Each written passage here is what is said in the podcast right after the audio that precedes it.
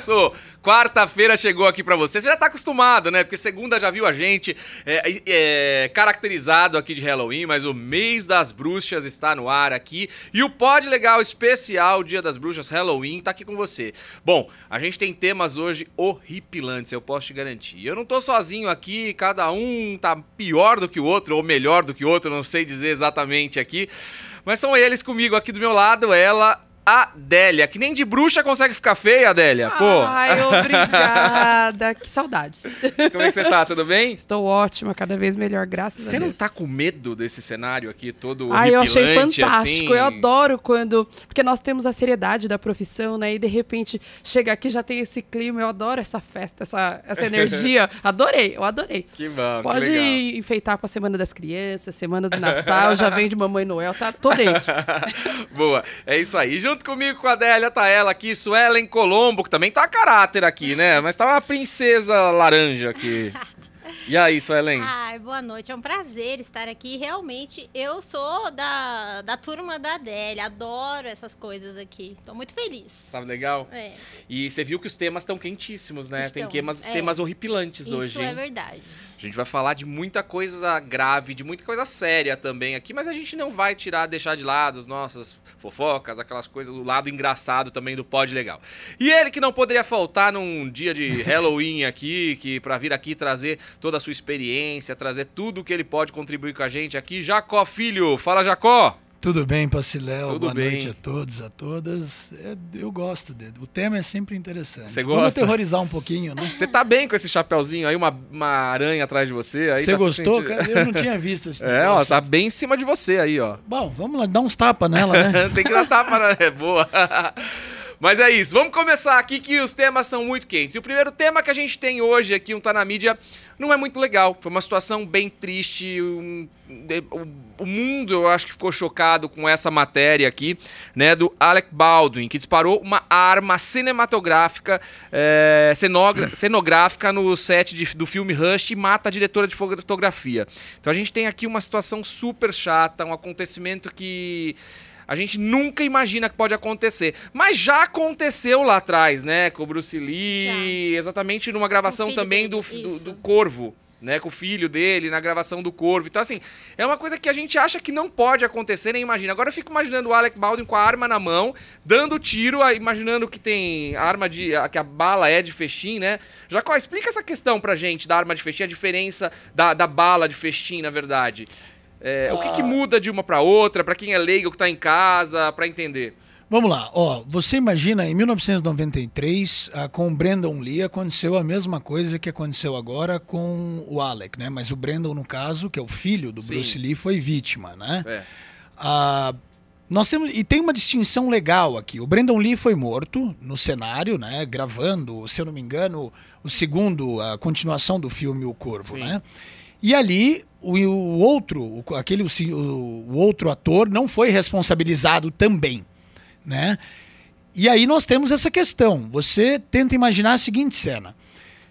A pessoa não pode ser penalizada. Tem essa questão legal, Afonso Paciel. Certo. É, nós vamos- Você quer que eu te explique a questão? Não, me fala da bala primeiro. Você quer que eu te fale da bala ou da responsabilização? Da, da bala. Vamos falar da, Da bala, bala? Vamos primeiro. falar da bala primeiro? Vamos Para as lá. pessoas entenderem. Pô, mas tomou um tiro, a bala era de festim. Qual a diferença de uma bala Tá, pra outra? geralmente em cenários como esse, você até para você trazer uma questão mais realística para tudo parecer, essa arma, esse simulacro, o termo é simulacro, né? Aquela arma de plástico e tudo mais, Não funciona. facilmente você consegue bater o olho, perceber que aquilo é de plástico. Qualquer câmera de- percebe claramente que aquilo é de plástico. Tá, aqui na matéria fala arma cenográfica. Na verdade, a arma cenográfica, ela é uma arma de verdade? É uma arma de verdade. Com balas de Ela é uma festim. arma de verdade, você consegue perceber, ela é produzida, às vezes ela é até montada, mas é uma arma de verdade. Certo. Tá? Então o que, que você coloca? Só que você coloca bala de festim. O que, que é aquela bala de festim? Ela tem pólvora, ela tem tudo. Então quando sai aquele tiro, aquele barulho que O você efeito tá é o ouvindo, mesmo. o barulho que você tá ouvindo é o barulho de uma de um tiro de verdade. Certo. Aquele boom que você ouve é de um tiro de verdade. Aquela explosão, se for num revólver, é a explosão de uma de uma de um tiro de verdade. A questão é que não sai o cartucho. Aquela pontinha de uma arma que aquele que no, no que, que tá nos vendo agora, aquela pontinha de um cartucho é aquilo que é letal. Aquilo que é lesivo para o corpo humano ou para algo que atinge, sabe, Suelen? Aquilo que bate, que, que mata a pessoa, é aquilo que não sai numa bala de festim. É aquilo Entendi. que não existe. A bala Só tem a, simplesmente explode e tal e não sai só nada. faz o boom. Entendi. Você tá me entendendo? E, numa, e na bala de festim aquilo não existe. Então, no caso do Brandon Lee, por exemplo, foi uma arma de, de calibre 44, que é uma arma de um poder lesivo gigantesco. Aquilo fura parede. Né? No caso do Brandon Lee, foi, uma, foi aquilo que matou ele. Certo. Bom, então, esclarecido essa primeira parte do, com relação a a bala, né, que tinha dentro dessa arma, que era uma arma cenográfica, mas que nada mais é do que uma arma verdadeira, né, de verdade aí, que tem somente uma bala ali que acaba atingindo, mas não, ati não atinge, né, ela só atira, faz a explosão. Eu vou ler a matéria aqui só para vocês entenderem, eu acho que todo mundo já conhece aqui, mas eu vou falar um pouquinho aqui. Então a Halina Hutchins, que tinha 42 anos, ela chegou a ser levada pro, de helicóptero para um hospital, mas ela não resistiu. Já o diretor Joel Souza também foi ferido, mas já recebeu alta, segundo a a atriz, né, que passou aqui, que falou na matéria. Então, o que, que aconteceu? O ator, o Alec Baldwin, disparou uma arma cenográfica que matou uma mulher e deixou um ferido no set. O gabinete confirma que os dois indivíduos baleados foram a diretora, né, e o Joel, é, atingidos pela arma cenográfica, foi disparado pelo ator Alec Baldwin, não há dúvida com relação a isso. E o ator, ele tá bem triste aqui, ele fala que a morte foi um trágico acidente, tá cooperando totalmente aqui com a investigação policial para resolver como é que essa tragédia aconteceu aqui, né? Ele ainda fala que está em contato aqui com o marido dela, oferecendo todo o apoio a ele e a sua família. O coração dele está partido pelo marido, pelo filho e por todos que conheciam e amavam ela, né? O Souza já foi levado para o hospital e parece que ficou bem, não, não teve nenhuma situação. O Baldwin parece que tem chorado aqui quando foi fazer o quando foi depor, né? O disparo aconteceu durante uma cena, segundo a polícia, mas ainda não se sabe se era ensaio ou gravação. Ah, então não se sabe ainda se era um ensaio ou gravação. Legal a gente falar isso, né? Mas a investigação tá permanece aberta, ativa, tá tão correndo atrás para descobrir tudo o que aconteceu aqui. Bom, é... agora vamos falar da responsabilização. Na verdade, Adélia, pensa comigo. O Alec Baldwin pegou. A... Ele tinha certeza que essa bala era de festim. E a bala que estava na arma não era de festim, era uma bala verdadeira. Eu entendo que nesse caso, acho que o Jacob pode falar melhor, é. mas assim, é, na responsabilidade civil, na esfera civil, ele tem como se isentar, porque ele, na verdade, ele confiou ali na produção. Então, ele tem como transferir aí essa responsabilidade para quem organizou, de repente, a direção ali, ou a produtora que estava comandando e colocou aquele, a- aquela arma né, à disposição dele, porque ele realmente não tinha como saber. Então, eu entendo que ele não tem qualquer responsabilidade. Pelo contrário, eu até vislumbro uma possibilidade dele ingressar contra, porque eu acho que é traumático isso para ele também. Pessoa, eu né? fico imaginando, eu no passado tive uma situação que o motoqueiro bateu no meu carro e faleceu, eu sonhava com ele todos os dias. Então é horrível você saber que uma pessoa acabou falecendo por uma questão de um contato contigo e, e no caso dele eu entendo que surge para ele ainda a possibilidade de ele sim processar a produtora, a, a direção ali do filme, quem o contratou. Agora, não ele ser responsabilizado. Pelo menos na Legal. esfera civil, eu não consigo ver uma responsabilização para ele, porque ali não preenche realmente os requisitos. Legal, bem colocado o que você está passando pra gente aqui. Antes de passar pro Jacó para entrar na parte do crime aqui, a- é, Suelen, você acha que a Adélia tem razão com relação a essa questão da indenização, até mesmo do Alec Baldwin requerer Tem, alguma coisa tem, nesse porque sentido? houve uma falha, né? Até porque existe um protocolo de segurança a ser cumprido, existe uma pessoa que fica responsável pelas armas, que ela, ela entende muito mais do que as outras pessoas. Então, quem ficou responsável no Tem a momento em responsabilidade, tem a né? O nome já fala. responsabilidade, porque, é, se eu não me engano, é até uma mulher, eu esqueci o nome dela, que ficava responsável. Ela tem 24 anos e ela era responsável pelas armas. Então, ela deveria ter tomado os cuidados devidos, e não ele, porque ele era o leigo, né? É, agora, história. essa mulher que você fala que fica responsável pela arma, até queria até ir a fundo pra descobrir quem é essa pessoa. Será que é uma pessoa qualquer? Você vai cuidar das armas? Ou provavelmente deve ter alguém Não, alguém responsável por isso. É alguém que tem autorização. autorização, É, tem autorização porque não legal. pode sair com arma, a arma não pode ficar circulando. Então é alguém que tem, Tem mesmo, de fato, que conhece, né? Que entende do negócio. Jacó, vamos falar um pouquinho dessa questão aqui da Exato, parte exato. civil e também da parte criminal. Ó, Bora. então, primeiro, ainda bem que você passou a palavra para Suelen primeiro, porque ela tinha me dado um chute aqui, a hora que a câmera estava em você aqui, eu, eu falasse, ainda bem. A questão, ah, Paciléu, aqui é exatamente essa. Do ponto de vista penal, a legislação brasileira, a lei brasileira, para ficar muito claro aqui, para que todos nos ouçam, dentro do ponto de vista civil, as duas aqui deixaram muito bem delineado tudo. Só que quando a gente vai para o campo de vista penal, as pessoas ficam com, com um imaginário, porque tudo fica muito sanguinário. Sim. Como é que você tira a vida de uma pessoa? Como é que você mata de fato uma pessoa, fere a outra e como é que você não é responsabilizado? Essa é a primeira coisa que vem na cabeça, porque direito penal, a primeira coisa que se associa é cadeia, cadeia, cadeia, cadeia. Tá certo. Principalmente quando você mata alguém. Mas nós temos que colocar um limite a esse raciocínio. Perceba que no caso do Brandon Lee, que foi a primeira, o filho do Bruce Lee, que foi o primeiro exemplo que nós demos aqui, Paciléu. Veja uma coisa. Nos Estados Unidos, e essa legislação, e eu tive o cuidado de estudá-la, tá? Ah, nos Estados Unidos, o sujeito que tirou a vida do Brandon Lee, o Ministério Público de lá, a promotoria, também arquivou o caso. Lá e aqui, no México, que é onde foi as gravações do Alec Sim, Baldwin foi no México. foram no México. Aqui no, estado, aqui no Brasil também é assim. Nos Estados Unidos segue a mesma legislação. Ah. Perceba, é, você só pode ser responsabilizado a título de dolo ou culpa. O que quer dizer isso a título de dolo ou culpa?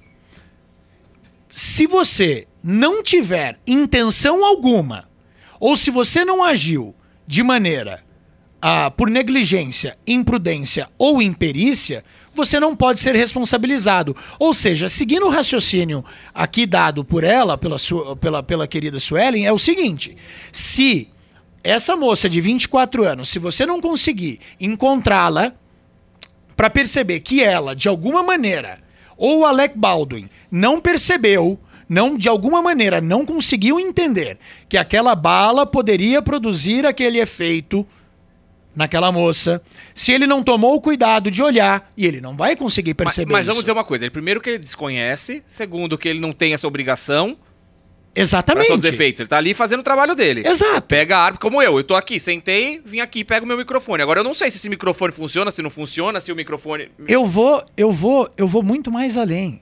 Eu vou muito mais além.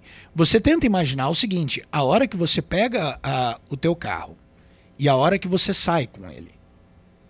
Você sai com ele. Mas aí eu sou in- responsável. Eu peguei Vou- o carro, eu sei das minhas responsabilidades. da Pronto, vamos, vamos continuar esse teu Diferente. raciocínio. Você veio de carro pra cá gravar hoje? Vim? Pronto. Você veio com a intenção de matar alguém? Não. Pronto. É aí, aí chegamos aonde você. Mas aonde se queria. eu matar alguém, eu sei que este risco existe quando eu entro num carro. Sim. Agora, quando eu Mas vou. você veio com a intenção de não, matar? não vim. Pronto. Agora, ele, na verdade, quando ele foi pro estúdio, ele não foi com a intenção de matar, e mesmo que ele use aquela arma, que na verdade pra ele era bala de, ceti- de festim, Então, mas a- a- o o raciocínio é exatamente esse. Você quando pega o teu carro, o risco existe, mas você não tem a intenção de matar. Você quando pega uma arma, mesmo que a intenção não seja de matar, o risco existe. Mas olha só, talvez eu, vi- eu vejo de duas formas. É, quando eu pego o meu carro, eu sei que meu carro é de verdade, que ele anda, que ele pode matar. Não tenho intenção, mas pode acontecer. Agora, se eu pego um carro daqueles que eu, tô indo para um simulador, é diferente. Eu acho que no caso ele foi pro simulador, né? Ele não foi pegar uma arma porque ele saiu da, ele ia dar tiro, por exemplo, num clube de tiro, tal. Não era essa a intenção. Ele, ia, ele já sabia que aquelas balas não atingiam Tá, ninguém. nós vamos entrar no campo do dolo eventual, que é extremamente técnica a, a discussão. Né? Que é aquela de, de você não tem intenção, mas aceita o resultado. Se, a gente, se você quiser, a gente pode entrar no campo. Então eu posso, eu posso mudar o, o, o, o exemplo. Se a pessoa se joga na frente do seu carro, você está dirigindo normalmente. A, a, a- via pública diz que é 50 km por hora. Você, Paciléu, está a 40. Não tenho responsabilidade alguma. Se a pessoa Pronto. se jogou na frente do meu carro, Pronto, é isso. Ah, Você tá andando, a pessoa vem e fala, vamos jogar na frente do carro do Paciléu. Blup, se joga. É isso. entendi. Então, um exemplo seria, por exemplo, esse. Se você tá na frente do simulador, vem uma moça de 24 anos e fala, hum. Porque perceba que essa bala não foi parar no revólver do Alec Baldwin sozinha. Não, alguém colocou. Alguém colocou. E essa pessoa é responsável. Essa pessoa é a responsável. Exato. Então perceba, vamos pegar o seu exemplo do, do simulador. Aí você tá num simulador, ele tem que estar, por exemplo, a, a 4 metros de altura para que você possa fazer assim, pular, saltitar e ele ter o efeito de um carro. Certo. Ok? Ok. Aí eu vou lá e mudo o freio. Para que você possa, por exemplo, andar a 200 por hora simulando uma Ferrari. Então você vai andar, vai pular, vai saltitar e vai fazer tudo isso. Aí o técnico vai lá e muda o freio, por exemplo. Responsabilidade dele que fez. É, Então, é mais ou menos isso. Então, perceba que existem diferentes graus de responsabilidade. O que a investigação vai ter que fazer é, para que essa bala produzisse esse efeito, alguém deliberadamente teve que introduzir essa bala dentro deste. Tá, agora me tira uma outra dúvida, Adélia. Vamos pensar que o Alec Baldi tá no cenário, é, ainda não começou a gravação, mas ele pega a bala e fala: Ah, vamos lá, pá, pá, pá, pá, pá. Brincando. Não era hora de gravação ainda. Foi responsável? Não foi. Existe alguma questão que pode mudar com relação a isso, sendo que ele fez fora do contexto? Talvez a utilização da arma fora do contexto? Eu não sei se estava na gravação, estava no ensaio ou estava fora desse cenário. Eu acho que não muda nada, na Não muda minha nada. opinião. Eu acho que não muda nada porque por ser uma arma, algo assim que apresenta um risco, eu acho assim, se eh, não deveria estar eh, municiada, né? Sim. eh, dessa forma. Então, colocou ali, eu acho que já colocou meio que à disposição de fácil acesso. Então, Certo. na minha opinião, não muda nada. Eu- é- é- é- aqui é visto por maiores de 18 anos, É visto por Pode falar. Não, é visto por todas as idades. mas pode falar? Fala. Foda-se. Não importa. Não importa o quê. Não importa se ele pegou a arma e fez tá, tá, tá, tá, tá, tá. Não, tá, legal. tá, tá. Então, tanto faz onde... Tanto faz, tanto faz. Tá, agora, então, ele, a não, ele, não, ele não tem a intenção real de atingir o patrimônio de terceiro, de matar deliberadamente alguém. Ponto. Mas tem protocolos, Afonso, que é importante a gente salientar. Inclusive aqui no Brasil tem, eu tomei o cuidado Ah, de bem anotar. pensado. Você vai falar de que- protocolos de segurança. É, assim, aqui, por exemplo, no Brasil, eles, eles seguem a N4, que é o protocolo nível 4, onde tudo é testado previamente. Tem um limite também, da onde a pessoa pode. São 6 metros, algumas coisas assim. Ah, então que tem legal, todo um olha aí, protocolo a ser seguido. importante. Agora, eu não sei qual era o protocolo lá e se tinha isso, como que funcionar, como funcionava lá, entendeu? Agora, Mas se alguém falhou tem. no protocolo, não foi Isso. ele. Ou foi? Tá. Mesmo que haja, vamos lá. Quando você tem, você pode seguir todos os protocolos. Aqui no Brasil, você tem que seguir, mesmo que seja para cenários, para cenários cinematográficos ou tudo mais, você tem que seguir todos os protocolos e não é da, da, da, da- da- de, de cinematográficos. Você tem que seguir os protocolos da polícia. Sim, pois é. Mesmo do exército, todos eles. Sim, sim. Tá?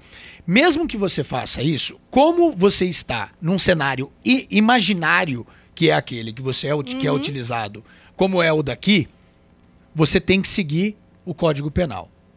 Você vai ter que seguir aquilo que é a título de culpa. Sim. Se você não tiver negligência, imprudência ou imperícia, não tem responsabilização. Tá. Agora, a, a Jacó, vamos lá. No caso do Alec Baldwin, quem será responsabilizado criminalmente? criminalmente, ele, se ele não colocou, e nós estamos no campo sempre da conjectura, se ele não colocou aquela bala lá, ele não pode ser responsabilizado em hipótese nenhuma. Tá bom, mas e quem será responsabilizado? Aquele que colocou a bala dentro daquela bala. Aquele dentro que daquele colocou a revólver. bala. Aquele que colocou a bala tem de ser Tá, responsabilizado. Agora vamos dizer que a pessoa colocou a bala e aí foram lá retirar a arma para pro estúdio e tal, e aquele que colocou a bala não sabia qual seria a utilização da arma. Aí é que vai entrar a chave da questão. Aí é o protocolo. Com quem, aí vai entrar o protocolo, como bem dito pela Suelen, e a questão é a seguinte: sabia com quem ela ia contracenar? Porque aí é que vai entrar a questão. Eu, o Alec Uau, Bal- uau, hein? Lógico. Uau. O, o Alec Baldwin vai contracenar com quem? Ah, ele vai contracenar com, com, com a Adélia? Eu sou inimigo da Adélia. Então, se Olha. eu sei que ele vai contracenar com a Adélia, então ele vai matar a Adélia. Eu tenho uma inimizade com a Adélia, então eu tenho a intenção de que ele mate a Adélia.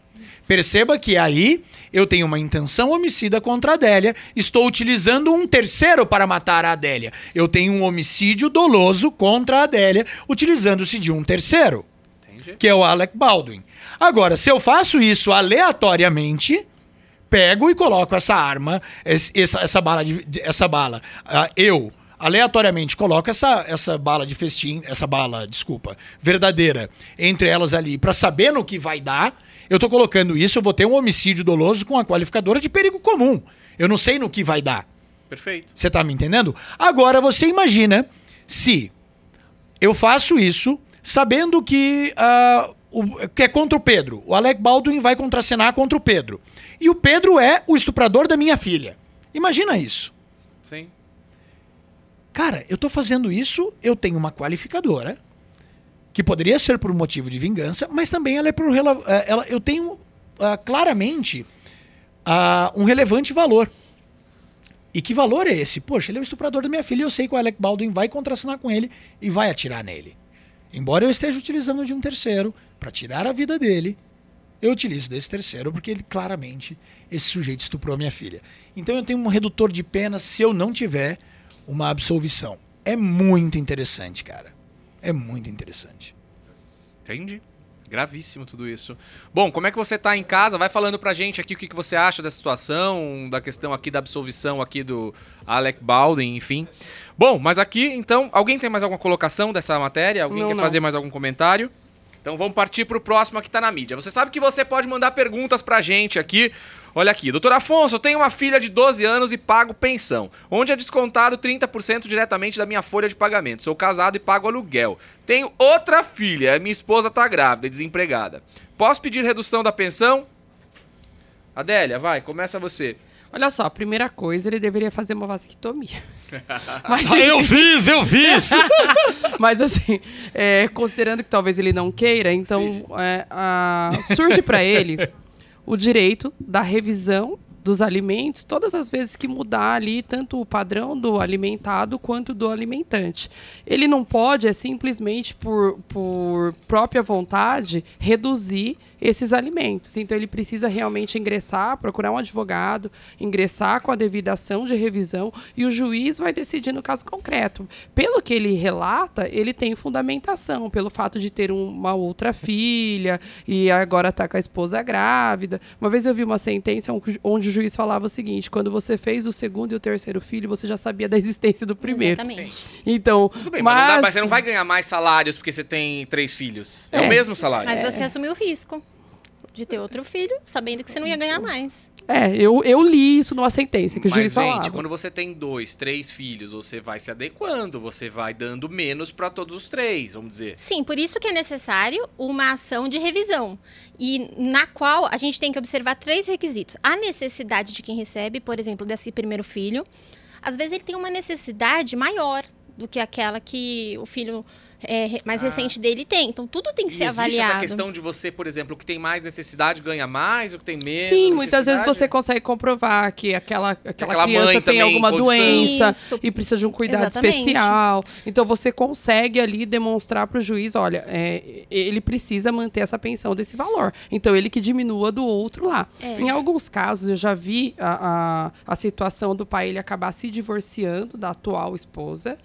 Pra, é, ingressar com uma ação de alimentos dessa outra filha, porque aí ele vai ter dois alimentos descontados. E aí, com base nessa situação, descontando do primeiro filho, e descontando do segundo Aí filho, divide. aí ele consegue reduzir. Agora, ele estando morando com essa segunda filha e com a mulher que está gestante dele, aí ele realmente ele vai ter que comprovar e vai depender da decisão do juiz. Entendi. Olha como é- então como é que é a situação, né? O cara acaba dando um golpe aí na. Né, finge que separou tal. Faz um. Um pedido de pensão um pedido de fake. pensão fake aí, porque. Mas, mas você vê, Adélia, É isso porque ele é mau acontece- caráter, Paciléu. Essa é a real. Não, mas vamos dizer que o cara não tem a condições mesmo, Jacó, né? Que, pô, tá ganhando pouco tal, pra Não, aí eu dividir, entendo, uma aí eu entendo, aí eu entendo. Aí eu Mas você vê, a lei às vezes te faz dar esses golpes, né, Suelen? É, mas é, a- majoritariamente já se entende que o fato de você ter uma família nova, constituir uma família nova e ter outros filhos, não é, é, argumento para que você reduza a pensão. Certo. Veja, a gente tem que, no mínimo, esses três. Qual a necessidade real dessa entendi, primeira criança? Qual a necessidade dele em sobreviver? E tudo isso não é tão simples assim de provar, tá? Entendi. Ah, eu tenho uma. Jacó, você, opiniões. você que tem. Quantos filhos, Jacó? Eu tenho dois filhos, um mora na Rússia e ah, o menino mora na Rússia, ele é russo, Show. né? Eu pago pensão em euro. real. Show! E tem uma filha Chora. que mora. Choro, choro bastante. E tem uma filha que mora no Rio Grande do Sul. Eu tenho. E eu sou um sujeito muito humano, eu sou advogado criminal. Se tem alguém que tem olhos para pessoas que cometem pra drama alheio sou eu. Mas, cara, vou te falar uma coisa. Com relação a. Cara, a gente é programado biologicamente para amar nossos filhos, entendeu? Então, a, eu entendo as dificuldades de cada um dos meus filhos e vou adaptando Sim. isso. E nunca precisei de nenhum juiz para falar quanto eu tenho que pagar para meus filhos. Até porque eu acho que eu, é isso. Mas eu entendo as dificuldades. Sim. Nem todo mundo tem que ganhar o que eu ganho. Nem todo mundo tem que fazer o que. Mas eu entendo, claro. Dá vontade de cantar. Se todos fossem iguais. Igual, exato. Que não, maravilha não, não. seria. É exatamente isso. Ninguém tem que ser. O mundo não tem que se pautar de acordo com os meus olhos. Eu claramente consigo entender isso. Infelizmente é ex-mulher, ex-filho. Então precisa realmente da lei ali, do poder claro, do martelo claro, para claro, poder fazer valer, porque tem muito pai que vira as costas para a mulher e a mulher realmente fica passando por uma dificuldade. Então, eu, eu que... vejo, eu vejo. Tem, o cara paga 150 reais pro filho Não, e é. vai pra balada Pelo todos amor. os dias. É surreal é um surreal. Desse. E ainda fica pedindo pra, pra mãe dar satisfação. Nossa. Colocou o silicone às minhas custas. É, é isso. Nossa, é assustador. Eu não atuo na área da família, mas lá no passado, acho que há uns 15 anos, tinha um cidadão nessa situação. Ele chegava na balada, ele comprava o balde. Sabe aquele balde que tem uma champanhe Sei. que fica saindo fogo? E ele era o rei da balada. Depois eu levei o oficial de justiça, ele foi preso dentro da balada. E eu adorei aquilo é assustador. É, tá certo, é bem por aí. Bom, então para você que fez essa pergunta pra gente aqui da pensão, acho que tá respondido aí, mas sempre que eu digo, aqui a gente esclarece, te dá um direcionamento, e aí você procura um advogado aí civil, um advogado de família, para poder te ajudar nessa questão, tá bom? Vamos lá, o próximo aqui a gente vai falar da Marília Gabriela. Marília Gabi, Gabriela, passarela. Como é que era? Crave e canela, né? Crave e canela? Sei lá. É de frente Bom, com Gabi. De frente com Gabi. Eu só sei que a Gabi tá sumida, eu não vejo ela ela faz tempo. Ela tá com algum programa? Ah, tá com probleminha de saúde, né? Tá com problema de saúde? É.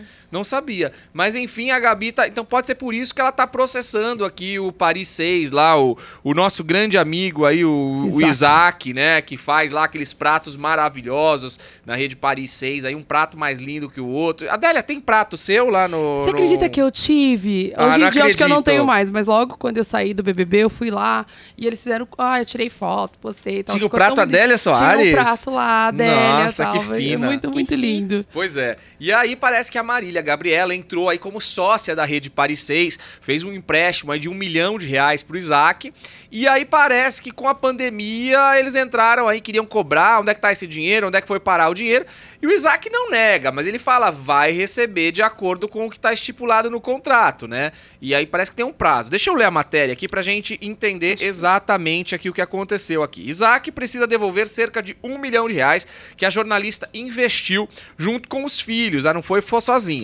Os advogados da apresentadora Marília Gabriela mostraram estar surpresos com a divulgação de um processo envolvendo a jornalista Isaac. Parece que eles não queriam divulgar aqui, né? É, nessa quarta-feira, tal, tal, tal, ele contou em entrevista publicada no YouTube dessa, da colunista que a gente está lendo aqui a matéria, é, que recebeu ligação da advogada se apresentando como porta-voz da Marília para falar sobre a abertura de um processo. Ele nem tinha muito ciência, né? Que é que ele devolva aí o cerca de um milhão que ela investiu. Existe uma ação judicial para apresentação de documentos com pedido nosso de segredo de justiça. Então eles pedem segredo de justiça, mas eu não sei se foi deferido ainda não. Por esse motivo, vamos aguardar a decisão judicial para então fazermos qualquer comentário a respeito conforme o caso. Nos causou muita surpresa esse assunto ter saído da imprensa. Desta forma, vamos, vamos respeitar os trâmites aí da privacidade da família Cochrane. O Isaac. E morreu esses dias, né? O pai dos meninos lá, o, o pai dos filhos dela. E o Isaac revelou que ele e a Marília eram grandes amigos e não precisavam ter chegado nesse ponto. Tinha a Gabi como uma irmã mais velha. Durante a pandemia, eu mandava comida para casa da Gabi, me preocupava, sempre fui amigo, fiquei muito triste.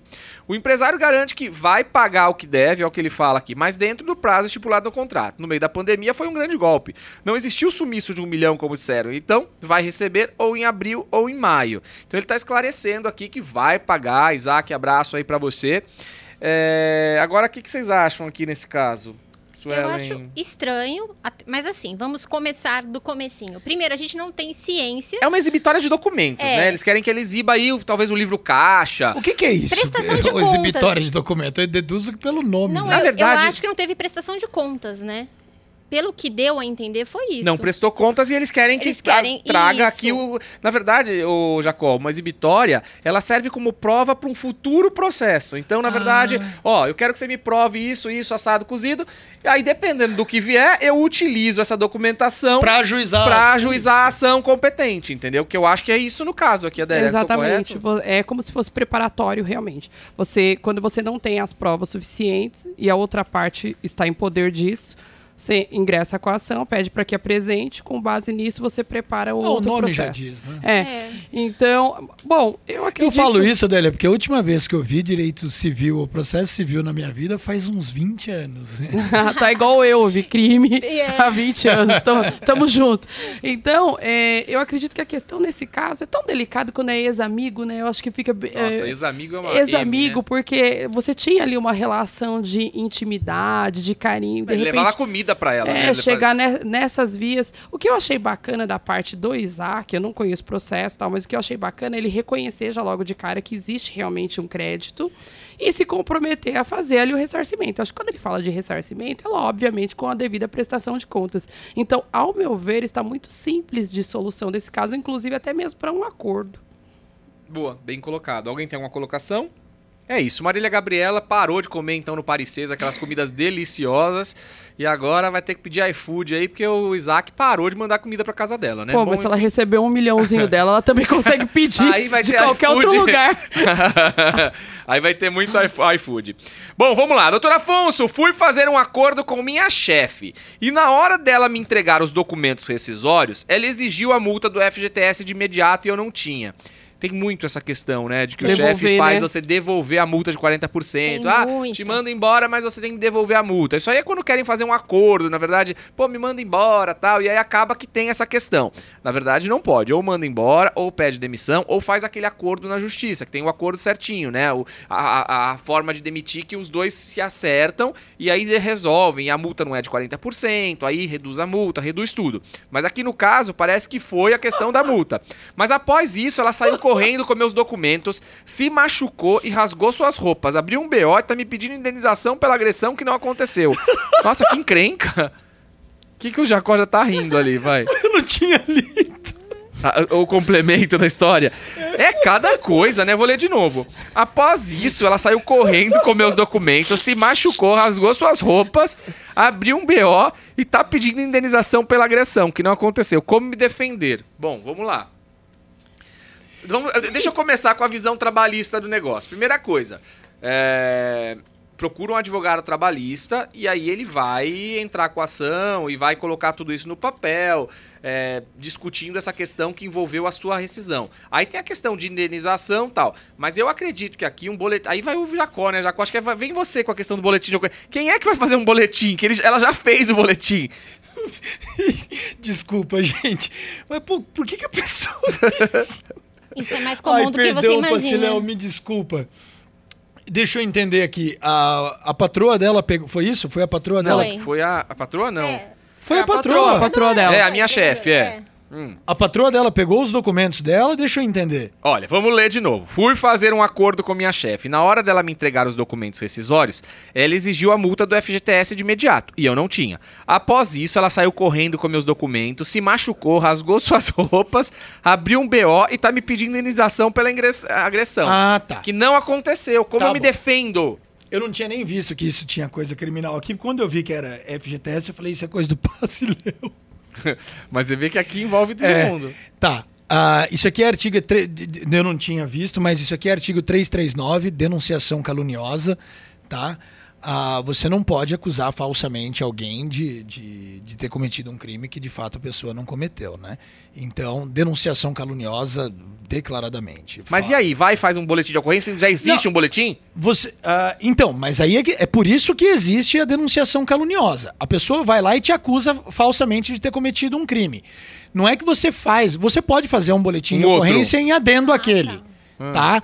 Mas não é o mais adequado. Perceba que ah, isso é uma coisa muito abrasileirada, sabia? Esse negócio do BO, Paciléu, é uma coisa muito É, brasileiro, qualquer coisa faz BO. Pois é, você lembra que a seguradora, o que, que você faz? Você Fala, puta, tudo você faz BO. Tudo você faz BO. Não é o adequado. Né?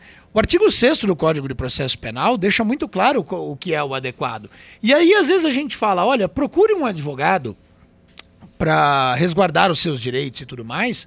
O adequado é você requerer a instauração de inquérito policial. E para requerer a instauração de inquérito policial, o adequado é você fazer isso através de advogado. Entendi. Por quê?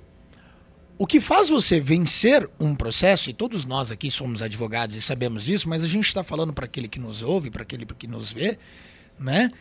É o controle da narrativa. Gente, para aquele que está nos vendo agora, e eu falo para vocês, direito não guarda relação nenhuma com justiça. Nenhuma.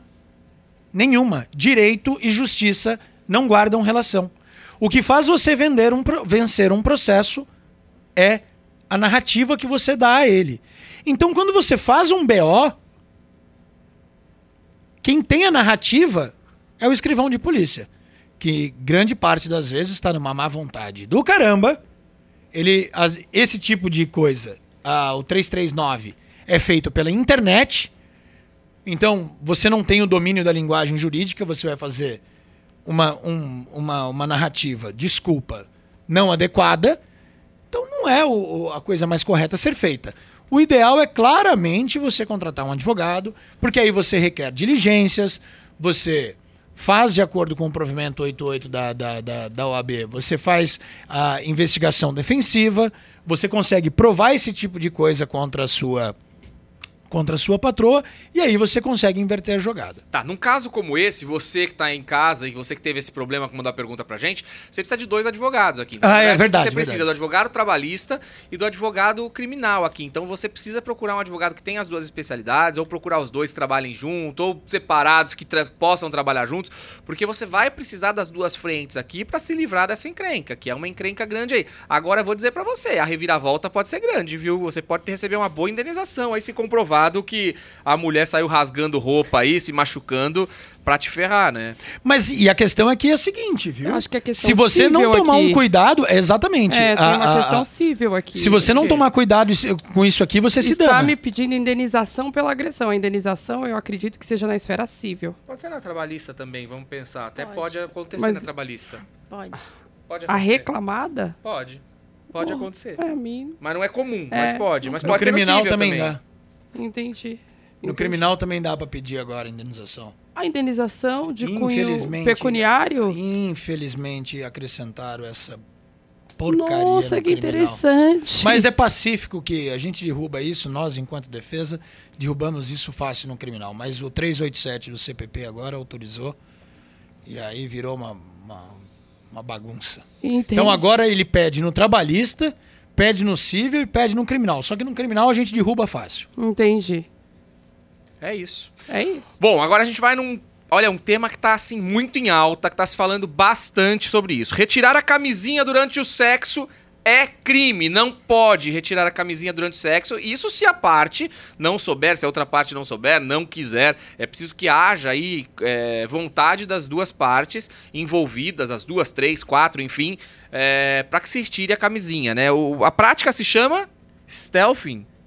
Stealth. É esse nome estranho é, aí. é, é stealthing. Stealth. Stealthing. Então, stealthing aqui. O termo ganhou destaque após a Califórnia tomar a prática, tornar a prática de retirar o preservativo sem o consentimento da outra pessoa como um delito civil de agressão sexual. Mas parece, né, Jacó, que a Califórnia fez isso, mas no Brasil isso já é crime, né? Paciléu, nós estamos muito à frente de grande parte da- do mundo. Isso nós devemos à revolução sexual feminina, ao feminismo. Certo. Nós devemos isso às mulheres. Que legal. tá? Ah, só que tem um dado muito ah, ah, ah, alarmante. Te- aqui no Brasil, isso está disposto no artigo 215 ou no 215A, vai depender da capitulação legal, né? Que é a relação sexual mediante fraude, tá bom? Certo. Então, e dependendo de como for interpretado, dá para você encaixar um estupro aí. Só que como você vai tirar a camisinha no meio do ato, como está descrito aqui no tópico, então pressupõe-se que o sexo foi consentido no início. Sim, tava consentido, mas Então com ele- camisinha. Então mudou no meio do No percurso. meio do caminho, o babaca, o escroto, o nojento, o filho da mãe, o FDP, tudo. Vamos colocar adjetivo nesse cara aí, porque o cara que faz um troço Agora, desse... o cara faz isso com. Quais são as intenções do cara em fazer isso, né? Um- Porque existe aquela questão do cara que quer passar uma doença, quer ferrar a Não, pessoa. aí nós vamos ter outra capitulação legal. Ó, e não é o meu lugar de fala. Mas aqui, o que você pode. E aqui a Adélia e a, a, a, a, Sue- a Sueli vão falar muito melhor do que eu. Mas o que isso se mostra com muita clareza é o exercício da dominância masculina no ato sexual sobre a mulher. O que as mulheres reclamam e essa capitulação legal na exposição de motivos. O que, que é, para que, que as pessoas que nos ouvem possam entender, é quando se vai colocar um código penal num artigo, um artigo no código penal, desculpa, eu inverti. Quando se vai colocar um artigo no código penal, não é chegar lá e falar, ó, tá aqui um artigo, pá, toma, olha que legal esse artigo. Você tem que expor os motivos, olha, esse tá aqui por tal razão. E a razão pelo qual se coloca ali é Perceba que os movimentos feministas diziam e dizem o seguinte: ah, os homens fazem isso como exercício da sua dominância. E ao fazer esse exercício da dominância, o exercício desse machismo sobre as mulheres, fazem de que maneira? Essa, esse exercício bruto, essa coisa do eu mando, eu posso, eu domino você não é a necessidade de passar a doença. Para isso você tem um tipo próprio. Aí é uma outra situação. É uma outra situação, o crime é gravíssimo, é outra coisa. Aqui é só pelo prazer de exercer o domínio sobre a mulher. Entendi. Adélia, Eu só acho bem complicado a, a produção de provas nesse sentido, porque É, igual bem. o, o, o Dr. Jacob bem colocou, o início da relação ele tem o consentimento. Então eu fiquei aqui imaginando como que a mulher vai provar que ela não deu consentimento ali no momento que ele tira. Então eu acho que realmente tem uma dificuldade aí na produção de provas, mas eu acho é, de suma importância realmente isso está pautado ali, capitulado no Código Penal, porque é uma é sim uma violência contra a mulher. E eu acho que fica um grande alerta também para as mulheres, porque acho que tudo isso é, é, já denota uma falta de respeito. Então, se eu sei com quem eu estou indo para uma relação sexual, eu sei que ele não vai fazer isso comigo. Então, é interessante você saber a pessoa com quem você está se relacionando. Ah, mas isso Porque, de acordo com o, o- a- assim, as outras atitudes dessa pessoa, você nem chega nesse ponto com ele. Você já manda o cara andar, vaza da minha vida muito antes disso daí. Agora, Adélia, vamos lá.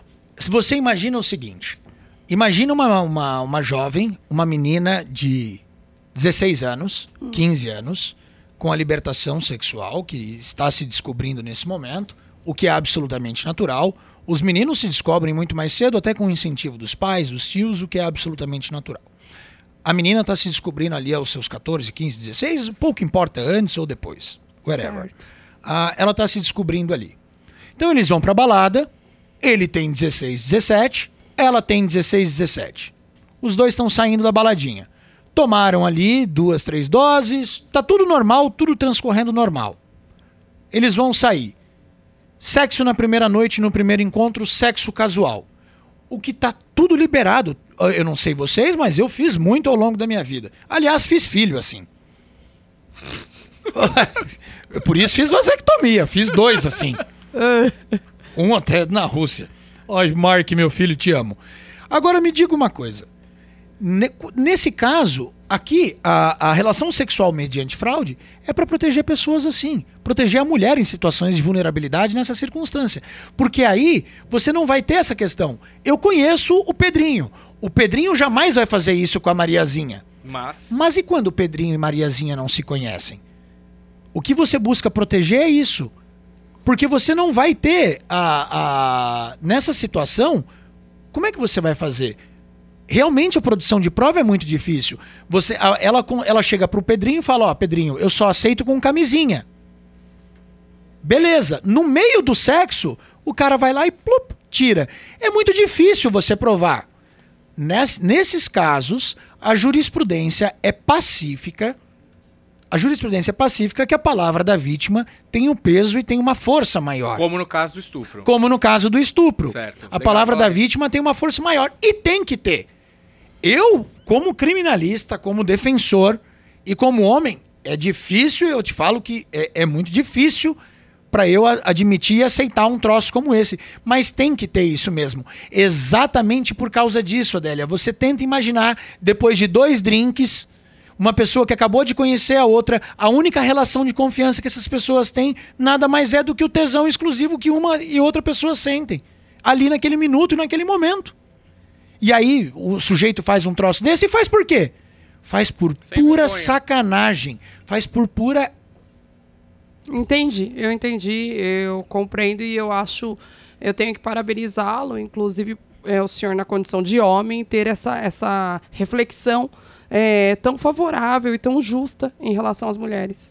Eu vou ler aqui a matéria só pra gente entender. Eu acho importante, considerando essa situação aqui, né, esse destaque na Califórnia, eu acho que a gente traz pro Brasil esse tema que é tão importante e como o Jacó disse, o Brasil tá à frente em muitas coisas, né? Então a nossa legislação, ela já condena a prática é, do stealthing aqui no Brasil, né? Então deixa eu só dar uma lidinha aqui, olha. É, então na quinta-feira tudo isso foi... Mas no Brasil, retirar a ca- camisinha sem o consentimento é crime? A resposta é sim, já que a prática de stealthing pode caracterizar o crime de violação sexual mediante fraude, que foi aquilo que Jacó falou, que está no artigo 215 do Código Penal. O ato pune a conduta de ter relação íntima com alguém por meio de engano ou ato que dificulte a manifestação de vontade da vítima. O artigo 215, para você que é leigo entender, ele fala ter conjunção carnal ou praticar outro ato libidinoso com alguém mediante fraude, né? Ou outro meio que impeça ou dificulte a livre manifestação da vontade da vítima. Dois a seis anos de reclusão é a pena. E se o crime for cometido com o fim de obter vantagens econômicas, aplica-se também a multa. Bom, e aqui a gente fala que tem uma advogada que fez um comentário aqui, a Clarissa Hofflin. Ela explica como é que se configuram os. Daí você me fala aqui, Jacó, isso aqui que a gente vai ler aqui, está ok, né? Se o ato sexual começou de forma consensual, mas a parceira condicionou a sua prática ao uso do preservativo e durante o sexo, o parceiro retira a força, pode-se aventar a prática do crime de estupro. Eu, inclusive, conheço a advogada, minha amiga e tudo mais, e discordo veementemente. Você acha que não é nesse caso aqui? Veja bem. Como foi retirada a camisinha? Como é que você retira a camisinha à força? Ele pegou na genitália dele e fez plá! Não, vamos dizer que ela fala, não, sem camisinha não quero, tal. E aí, ah, ah, vai, pá. Não, ainda continua sendo mediante fraude. O sexo foi consentido. O, o estupro. Mas aqui ela fala, porque houve mediante violência ou grave ameaça. Não, mas aí é, é uma grande forçação de barra. Perceba que o sexo. a- a- o estupro é o ato sexual violento. Certo. a fraude existe dentro do sexo consentido. Você, dentro desse ato sexual, você comete um, um ato fraudulento. Então perceba que dentro desse ato sexual você comete esse ato fraudulento, que é o quê? Você furar a camisinha, você tirar a camisinha, você, por exemplo, a- a- a- você quer ver um exemplo esdrúxulo? Lá vem ele. Não, eu vou dar um exemplo esdrúxulo. Vai, Você- fala. ah, Fala. ah, vaginal, não, anal. Isso é alguma coisa. Você tá me entendendo? Coisas nesse sentido. Agora, você combina uma coisa e faz outra. Mas está combinado. Entendi. Isso é fraude. Você combina uma Combinou coisa. A e fez B. Exato. Entendi. Você Deixa, foge. deixa eu continuar aqui, daí você vai seguir nos próximos. Já, se o preservativo for retirado durante a relação sem que a parceira perceba, é, aí ela fala que é a violação sexual mediante fraude. Aí vai muito parecido com o que você estava falando. Na hipótese do uso de camisinha não ter sido uma condição imposta pela parceira para o ato e durante o parceiro a retira, não há configuração de qualquer crime. Não combinaram que tinha que ser com camisinha, mas ele pôs a camisinha, ele tira, tá tudo bem. É, tá tudo bem. Agora, se por outro lado o parceiro retira a camisinha sem o consentimento da parcela e lhe transmite no ato alguma doença, pode-se aventar configurados um dos delitos da periclitação da vida e da saúde, artigo 130 132. É, ou até mesmo o delito de lesão corporal gravíssima, que é o 129. Sim, perfeito. É aquilo que você estava falando que tinha também, né? Exatamente. O ponto que difere a prática ou não do crime, portanto, é a concordância da parceira para a retirada do preservativo no ato, posto que a relação deve ser 100% voluntária e consensual entre as partes. Bom, o que importa é que então você fique sabendo aí em casa que na Califórnia agora foi aprovada essa legislação, mas no Brasil isso já existe e você, mulher, tem aí é, como se defender aí, enfim, é isso, Ellen. É isso? É. Jacó? A questão é que na Califórnia ainda é um delito civil. Tá? Ah, um pouquinho diferente. É, então. é, é, é um delito civil que você vai caminhar para uma agressão sexual que vai ser discutida ou não. Aqui é cana que chega a seis anos, amigão. Aqui o negócio pega. Aqui, o é cana, pega. chega a seis anos, você vai pra cadeia de estuprador, você não vai pra cadeia comum, tá? Fica ligado, hein? Tá, aqui aí. você vai, você vai, você vai para uma cadeia bem, você vai, aqui você vai para cadeia de Jack, tá? Bom, é isso. Vamos lá. Agora, próximo desenrola aqui. Lembrando, você que tá aí no chat com a gente, se você não é inscrito no canal, ainda se inscreve, participa com a gente aqui e vai mandando suas perguntas. Doutor Afonso, meu tio abriu um restaurante, que legal, e contratou minha mãe pra trabalhar. Melhor ainda, após ter pedido os documentos dela pra poder registrá-la, verificamos que o nome dela tá no CNPJ do restaurante. O que pode acontecer com ela? Tá ferrada, na verdade, né? A responsabilização aqui dela, vamos dizer aí, to- toda a responsabilidade, né? Porque o, o dono do restaurante, vamos dizer, na parte trabalhista ela é responsável, na parte fiscal ela vai ser responsável, é, na criminal talvez também existe alguma responsabilidade do, em alguma situação? Porque houve uma fraude, né? Uma simulação aqui. Não, não, mas vamos dizer, aí é um segundo passo. Mas ela tendo sócia de um restaurante que ela não é dona, ela se responsabiliza por tudo que vier acontecer com esse restaurante. Sim, mas ela não sabia, né? Então, aí é o que É a, a gente defesa vai... dela. Aí nós temos que fazer essa defesa, que muitas vezes tem juiz que não acredita, né? É. Se ela não tiver prova disso, porque muitas vezes colocou ela lá, "Ah, agora eu não sou a dona. Porque quando o bicho pega, eu não, não sou a dona. Enquanto a coisa tá boa, eu sou a dona. Então aqui é uma questão que eu acho Ela que precisa entrar com uma ação. situação de laranja, né, Afonso? Aqui você acha que tem uma questão criminal no primeiro momento, né? Olha, eu não consegui perceber nenhuma situação aqui Mas, de... por exemplo, não aconteceu nada ainda, mas ele descobriu que a mãe dele é dona do restaurante que ela não é dona. O que, que ele deve fazer? Ele precisa fazer alguma coisa. Ele vai atrás de um advogado civil, entra com uma ação civil pra tirar ela da sociedade, pra dizer que ela não é sócia, mas não existe aí uma responsabilidade criminal? Ah, Por antecedência, não. Por antecedência, Por antecedência, não. Por antecedência, se não houve nenhuma, nenhum Ah, mas cometimento houve. de crime... Mas Não, houve. mas eu acho que tem é um que eu acho que, estelionato eu, aí. eu acho é que eu, por antecedência não existe responsabilização criminal. É que eu acho que eu não consegui alcançar o raciocínio. Alguém consegue me explicar? Sim. Não, ela não é dona, ela é dona do Mas negócio que o ela não é que- dona. Ela Qual deu que os foi o rolê? documentos, Me explica ela deu melhor. os documentos dela, ela entregou os documentos dela pra fazer o registro de funcionária. Ah, Eles eu pegaram acho- os documentos dela e colocaram o nome dela no CNPJ como sócia da Ela é empresa. sócia, Ah, mas não, ela eu não é. entendo Ah. que aí houve um estelionato, Ah, não, entendo cla- nada cla- disso, não, claro, mas Claro, claro. Isso, isso claramente é fraude. Isso claramente é fraude. E Isso aí, claramente mas qual é é- o passo? Eu quero orientar o pessoal de casa quando acontece uma situação dessa, o que, que ele deve fazer? Não, isso claramente é fraude, isso claramente é crime. Isso, se eu preciso, eu claramente preciso ver melhor. Ah, vai ser crime contra a ordem. se Vai, como é, vai ser crime contra a ordem econômica. Vai ser crime contra a ordem econômica, eu preciso ver o tipo melhor.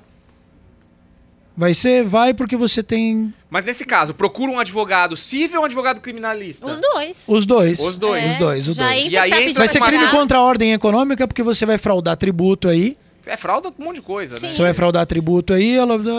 Fraude. é- Ah, não, peraí, porra. Desculpa, É gente. Halloween, é Halloween. É, peraí, peraí.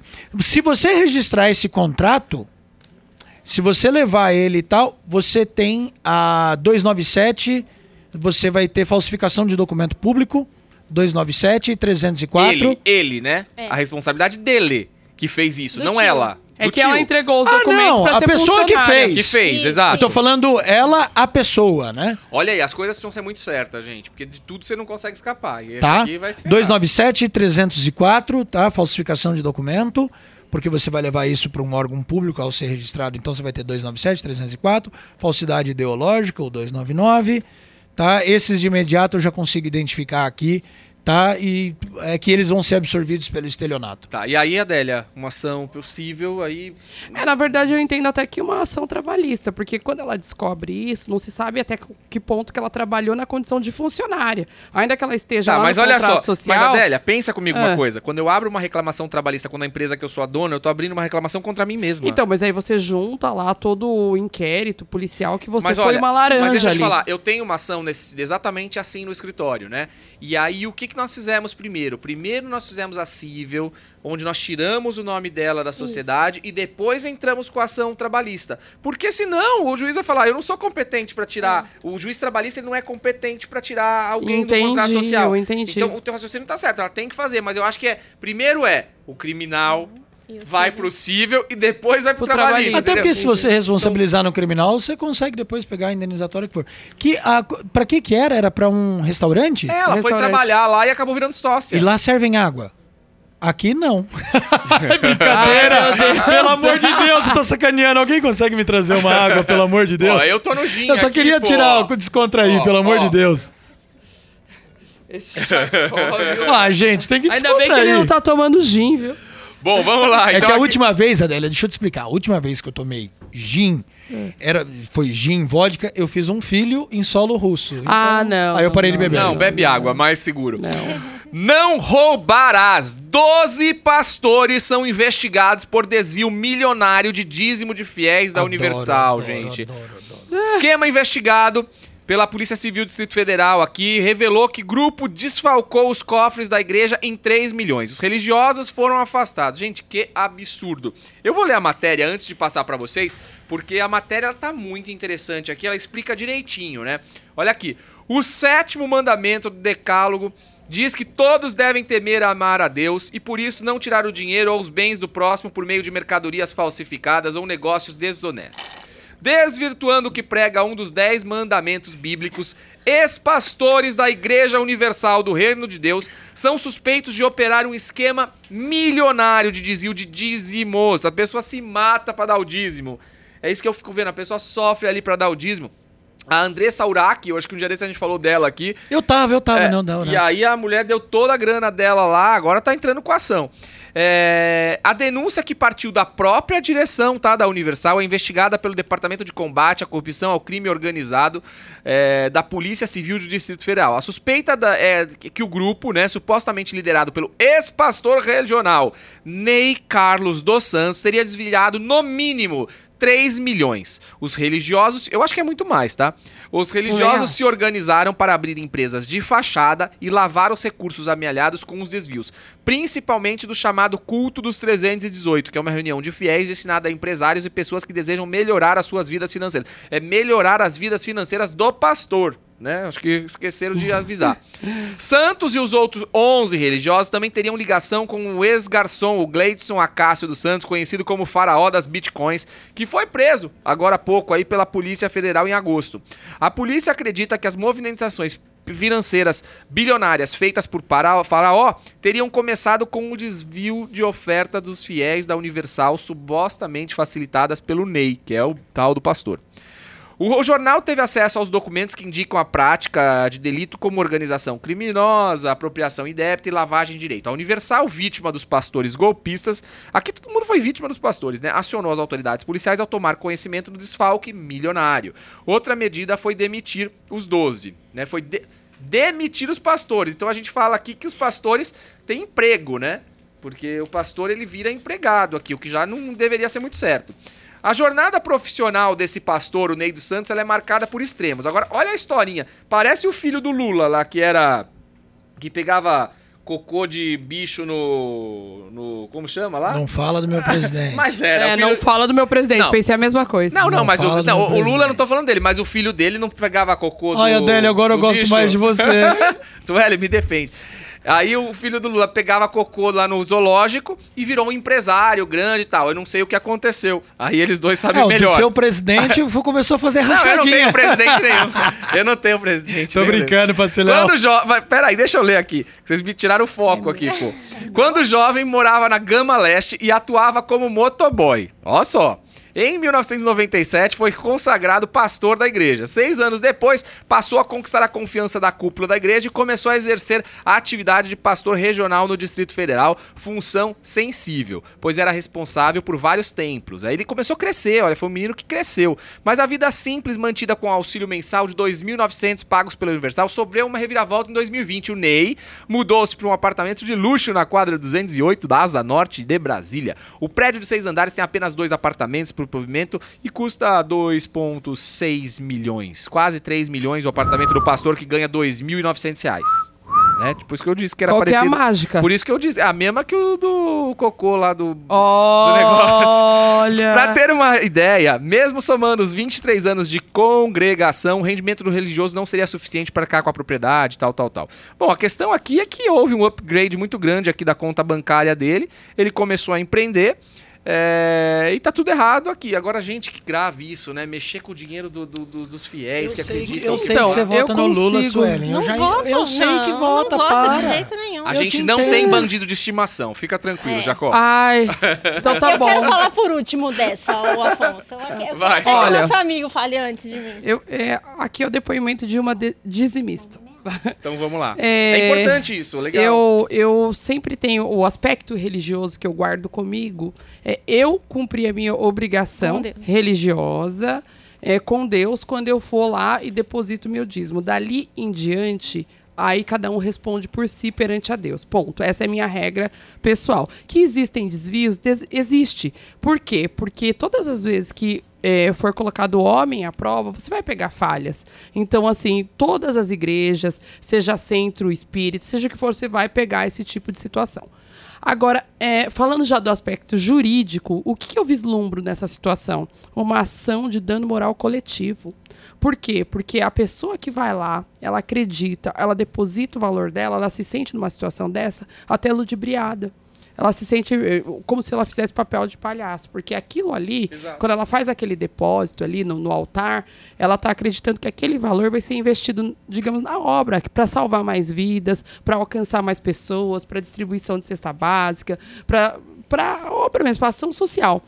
A partir do momento que você verifica que aquele valor está sendo des- desviado para luxo de um ou de outro, nesse caso 12, 118, sei lá quantos, eu acho realmente nojento, eu acho um absurdo. E eu até acho que foi uma estratégia da Universal ela denunciar. Porque é como se ela tentasse mostrar para os fiéis assim: eu descobri isso aqui e eu mesma já tomei providência, fui dura, fui. Só que não é bem por aí. Então eu acho que Não é teria por aí por quê? porque Vai assim, porque ela, ela teria que ter um critério maior, ela teria que ter um, um cuidado maior com o dinheiro alheio. Aquele valor, é, é, se as pessoas O estivessem fiel doando, confia no nome da igreja, né? não é Exatamente. no pastor Ney, enfim, né? se as pessoas estivessem doando pro bel prazer dos pastores, estivessem cientes disso, sem problema algum. Cada um doa para o que quiser. Agora, a partir do momento que existe aí esse engano, essa, essa falsidade, eu acho que a Universal ela também é solidária e quando ela vai e denuncia, eu acho que ela não está sendo a boazinha, eu acho que ela está simplesmente querendo se isentar de uma responsabilidade, porque eu visualizo numa situação dessa uma ação de indeniza de uma ação coletiva por indenização por dano moral. Show, legal. Vocês, meninos e meninas. Primeiro ele. Vai, Ah, mas que conversa fiada. Eu quero ficar por último. né? Boa, gostei. Só se ela você quer ca- fechar, ela quer lacrar. Só se você cantar a música do nosso presidente. Oxi.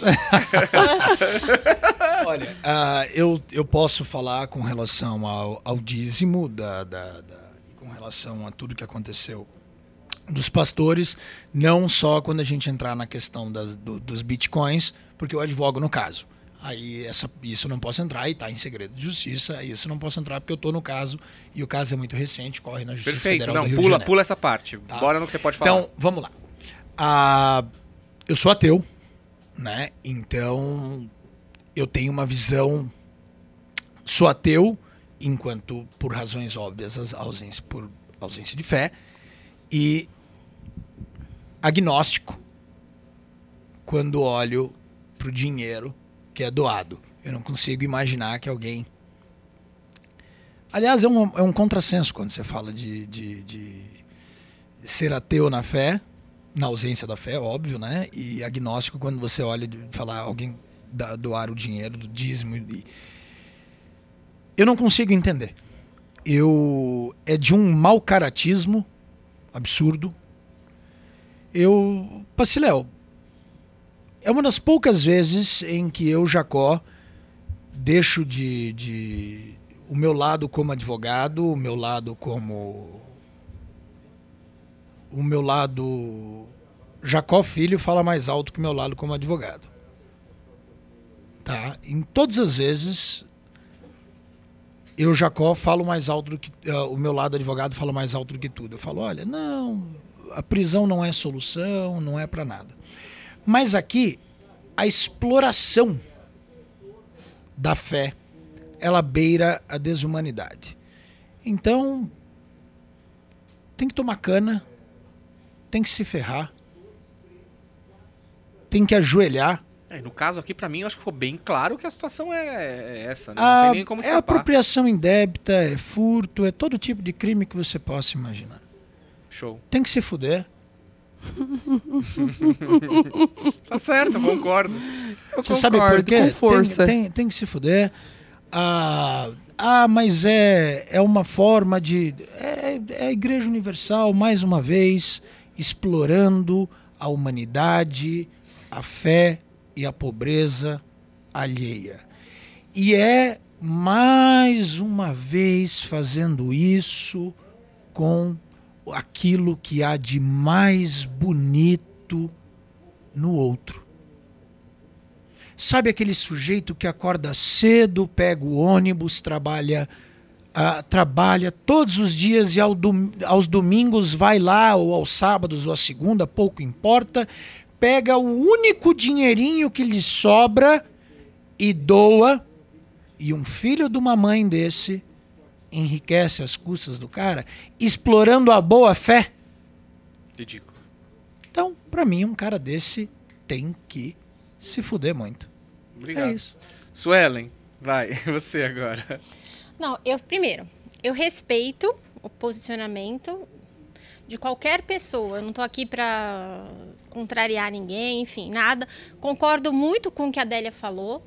Né, porque é o compromisso dela com Deus, a gente não está falando aqui nem de direito nesse Ah, não. primeiro Isso momento. O compromisso das pessoas com Deus, pelo amor de é, Deus. o que ela faz ou o que eu faço para Deus, se é, alguém faz algo errado com isso, o problema foi para ela. Não, não vai ser eu que vou responder perante a Deus, se é que, no meu caso, eu acredito em Deus, graças a Deus, respeito né, a, a, a crença ou a não crença de cada um, mas a gente tem que levantar aqui alguns detalhes. Primeiro, não é porque uma pessoa erra, rouba, que todo mundo vai fazer a mesma coisa. Então a gente Legal, não pode, de legal. nenhuma forma, generalizar, nem é, religiões. Eu não gosto dessa discussão de religiões, porque ela delimita é, as pessoas. E ao mesmo tempo soa um pouco estranho, assim. é, até me desculpa, tá? É só uma opinião pessoal minha. Mas assim, quando ele fala assim, é, quando o doutor fala.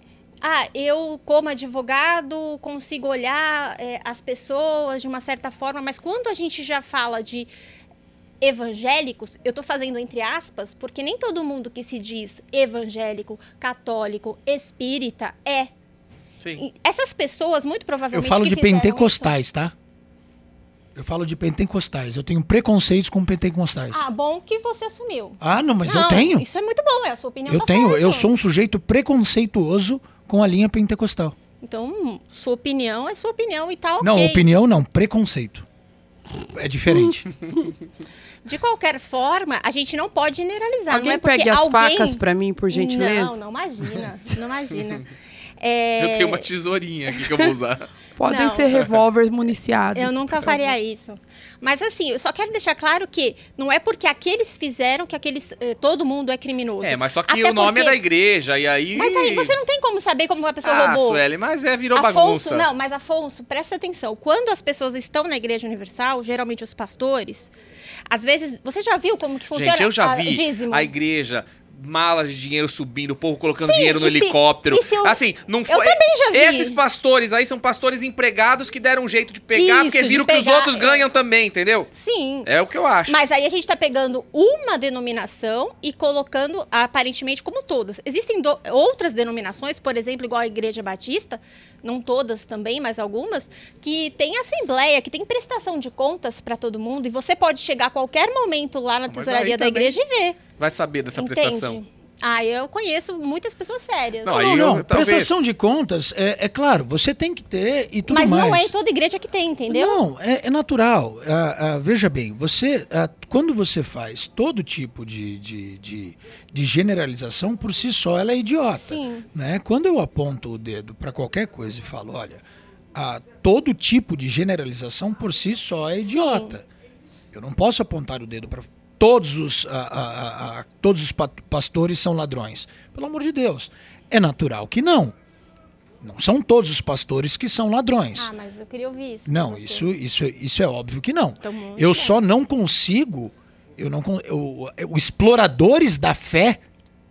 Porque, na verdade, eu acho que eles nem têm fé. Porque se eles tivessem a fé conforme está ali na Bíblia, eles não teriam coragem de fazer isso. Mas até a gente vê, é, no caso. É que são você, né? fiscalizadores da sexualidade alheia, né? Então, quando você fica. É um sujeito, ele fiscaliza a genitália alheia, mas enfia a mão no bolso alheio. É, é isso, você tá, eh, tá preocupado com a saia que a mulher veste, mas não com a carteira que o Pedro usa. Você tá me entendendo? Mas é um Judas, tá preocu- é, não, é, não, não, é, tá muito além de ser Sim. Judas.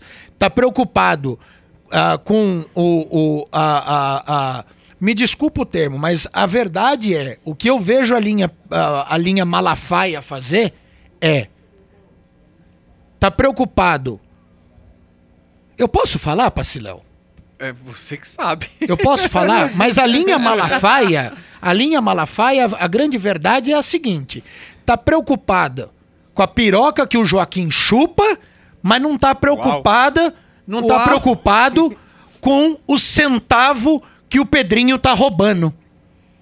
É esse o grande problema. É fiscalizador, fiscalizador da genitália alheia. Então, pra mim, essa linha de malha, Malafaia e afins tem tudo que Entendi.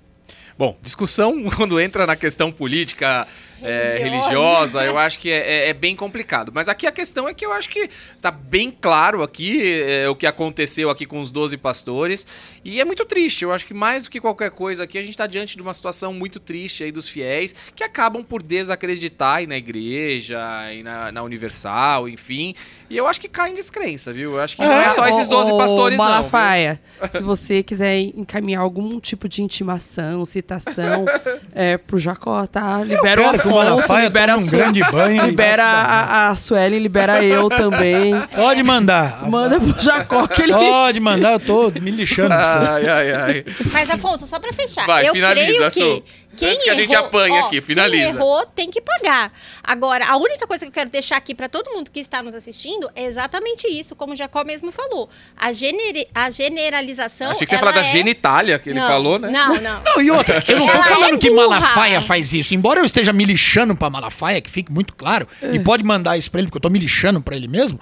Eu não tô dizendo que ele faz isso, porque eu não sei se Malafaia fiscaliza a genitália alheia, porque eu não convivo com ele, graças a Deus, e nem vou conviver. Mas eu tô me lixando pra ele, que fique claro isso, e tô me lixando, e vou repetir 100 vezes, tô me lixando pra ele. Hashtag Mas- chupa, Malafaia. é, é exatamente Não. isso. Agora, que são que a linha dele é fiscalizador da genitália alheia, é mesmo. Suelen, vai, Afonso, vamos pro finaliza. próximo, vai, vamos pro próximo, melhor aqui, antes que a Suelen... Não, eu só quero que as pessoas que estão assistindo entendam que o seu compromisso Fala com Deus, microfone. o seu compromisso com Deus não tem que estar ligado a homem nenhum, nem a Malafaia, nem a Jacó, nem a Suelen, nem a ninguém. É entre ok? o que você é você e Deus. e Deus, tá? O seu compromisso é você com Deus, não você com as pessoas. Não importa o que as pessoas falam das outras pessoas, até Exato, porque ninguém tem prova de nada, de muita coisa que falam por aí. Pronto, falei. Tem umas provinhas, Na né? vai. verdade, é Não. assim, é, deixa eu só completar. Tem umas Me dá provinhas. vontade de vai. falar. Não. O que Fala, acontece? Adélia, vai. O que tem É, o que, é que parece que tudo que envolve o meio evangélico parece que toma uma proporção maior midiática.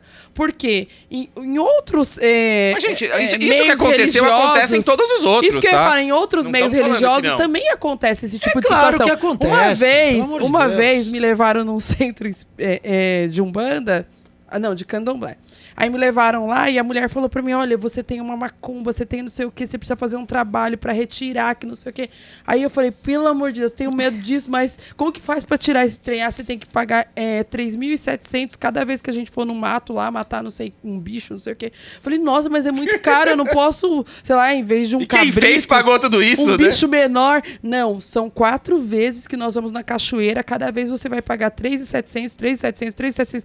Falei, meu Deus, ainda vai matar o pobre do bicho, deixa quieto essa história. Pois pra... é, cara. Então, e- assim, Deixa aí a macumba. Aí você para pra pensar, você fala, bom, todas as religiões não precisavam me cobrar esse valor. Eu penso assim, o dom Mas que olha, lhe é dado já de fui, graça. mas eu já fui poderia em ser- lugares que nunca me cobraram, viu? E que Então, aí eu um acredito mais. trabalho. Nunca, Quando acontece eu isso, eu nunca fui em lugar que me cobra. Minha nunca. mãe é kardecista, ela Basta vai. você é, amar assim, alguém. E ela A- não... Ame ao próximo, Adélia. Ame E o ela seu vai Deus alguns jeito que você centros. acha. Eu já falaram pra mim, você tem o trabalho, não sei o que lá, vamos aqui, puseram fogo em volta, pula.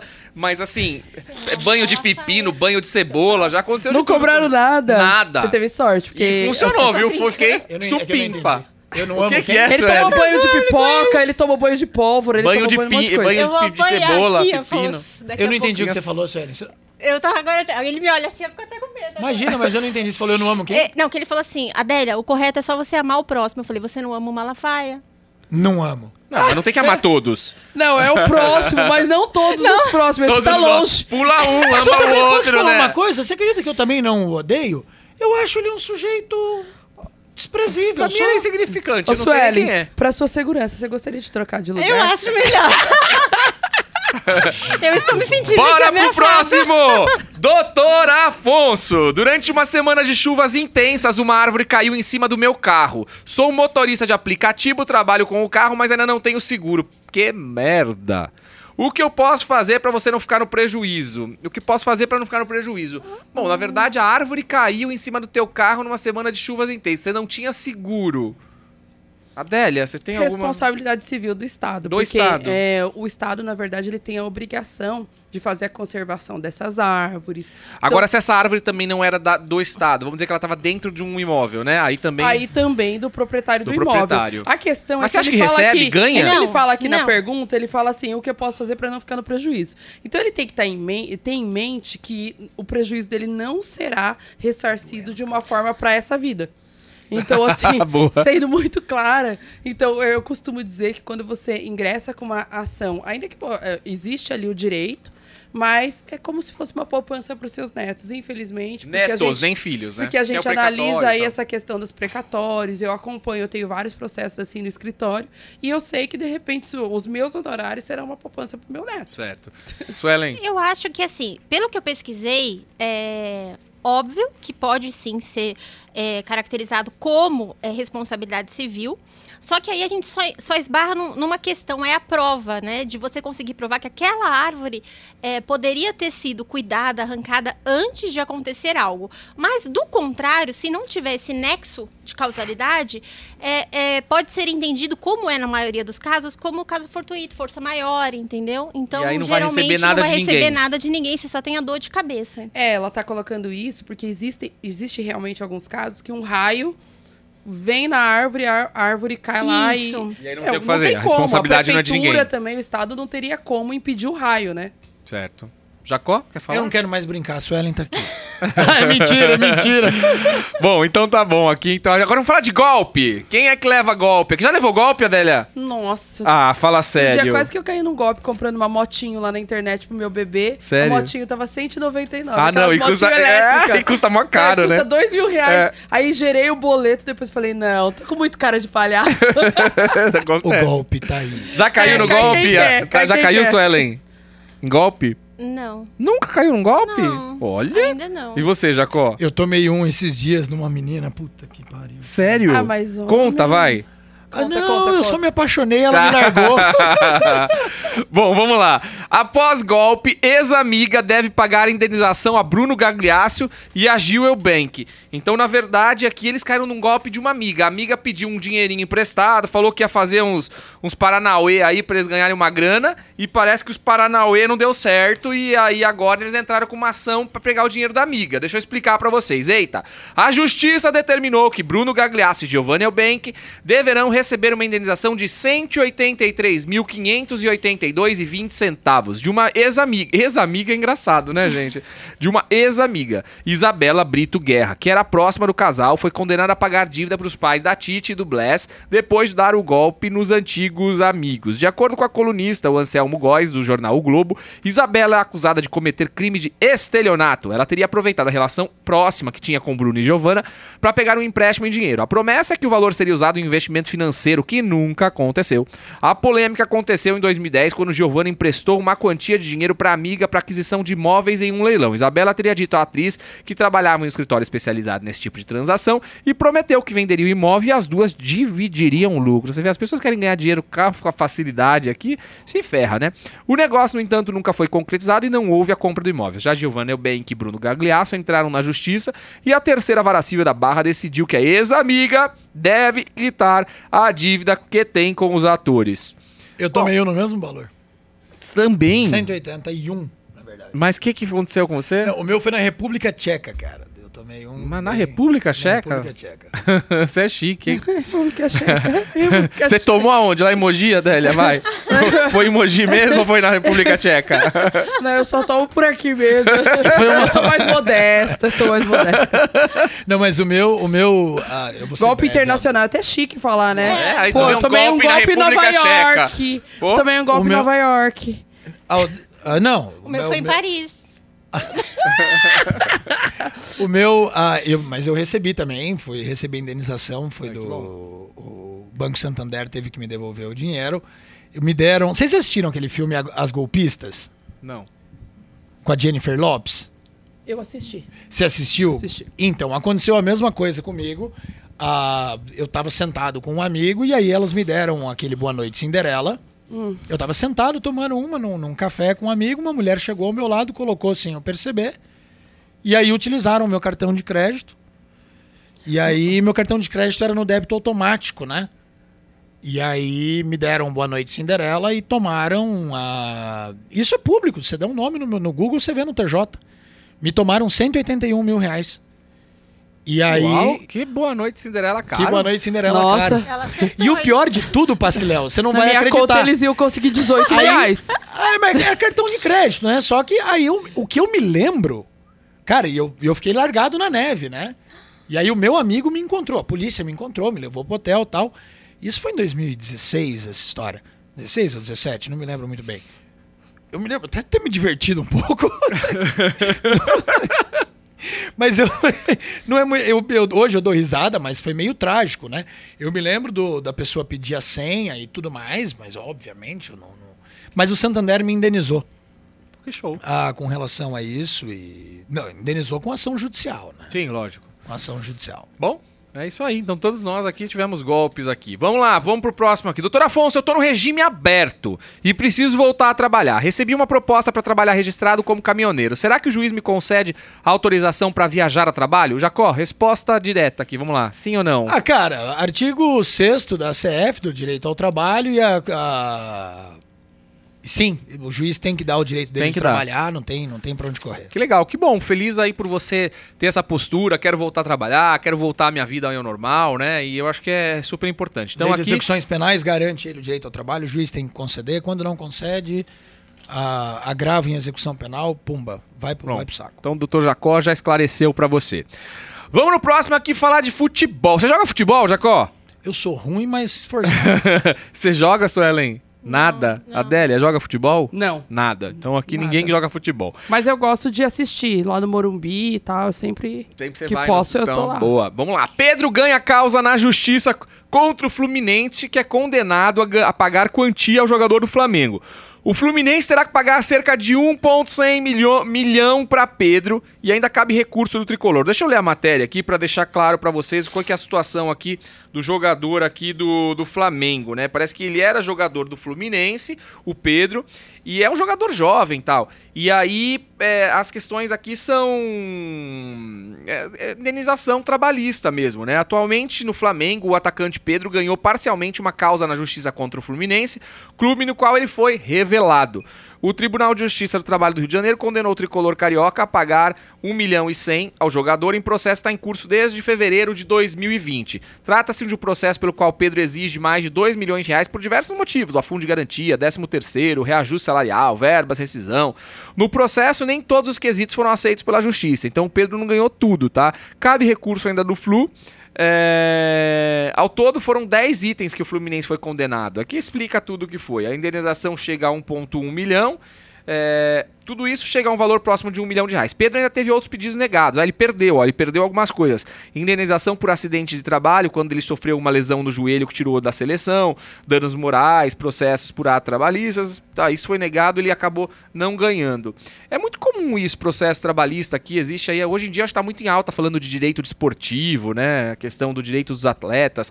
No Brasil, a gente tem aí tantos atletas e, e, e, a legislação ela precisa ser muito presente, muito forte, porque tem uma legislação específica, é importante conhecer. Então, nesses casos, a gente pensa assim: ah, advogado de atleta só existe os tops, só existe os, os advogados desses é, jogadores de futebol. Não, tem muitos atletas aí que precisam de advogado. Então, é uma área do direito que ela está muito em alta, o direito desportivo. Até mandando aqui um abraço para Flávia Zanini, presidente da Sociedade Brasileira do Direito Desportivo. Alguém quer fazer alguma colocação dessa matéria aqui? Não. Futebol, futebol, futebol não é com você, Adélia. Não. Jacó também não, não é do fute.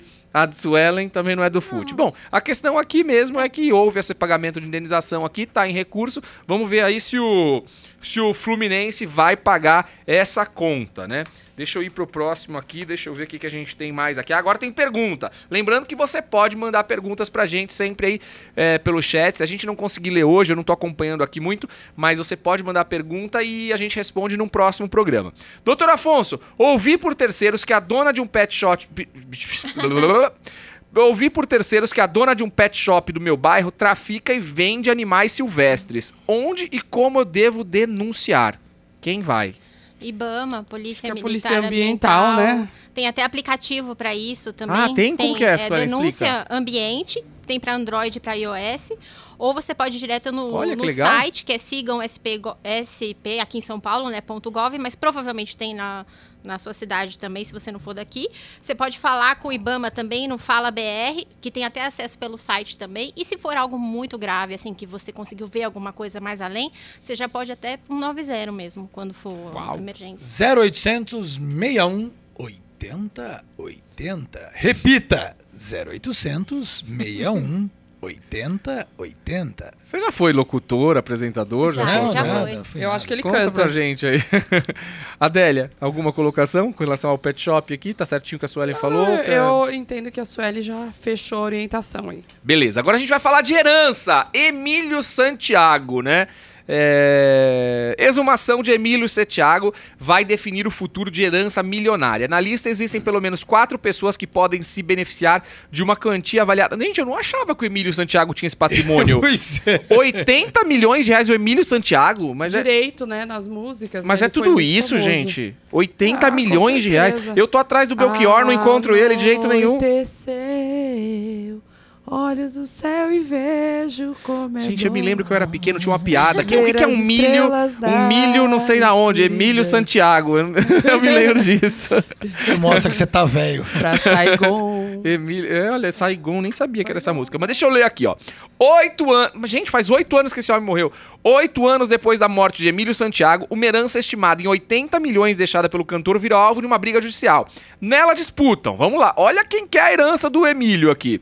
É. Márcio Tadeu Francisco também tá no... Ah, não, não. Nela disputam Alexander Nunes, que desde 2013 tenta o reconhecimento como filho do cantor. Então, ele tem aqui o Alexander Nunes, que desde 2013 tenta o reconhecimento Mas ele como era gay, filho. gente. É, mas ele tem É, filho não, aqui. tudo bem. Um homem chamado Márcio Uai. Tadeu Francisco também tá no entrave. Ele é professor universitário e conseguiu na Gente do justiça céu, mas... o, o reconhecimento. Ketchup, alguém deu alguma coisa pra ele beber? Vai, meu deixa eu ler aqui. Um homem chamado Márcio Tadeu Francisco também tá no entrave. Ele é professor universitário e conseguiu na justiça o reconhecimento de união estável com o artista como marido do Emílio e se tornou inventariante. Então aqui, ó, já tem o, o marido aqui na história.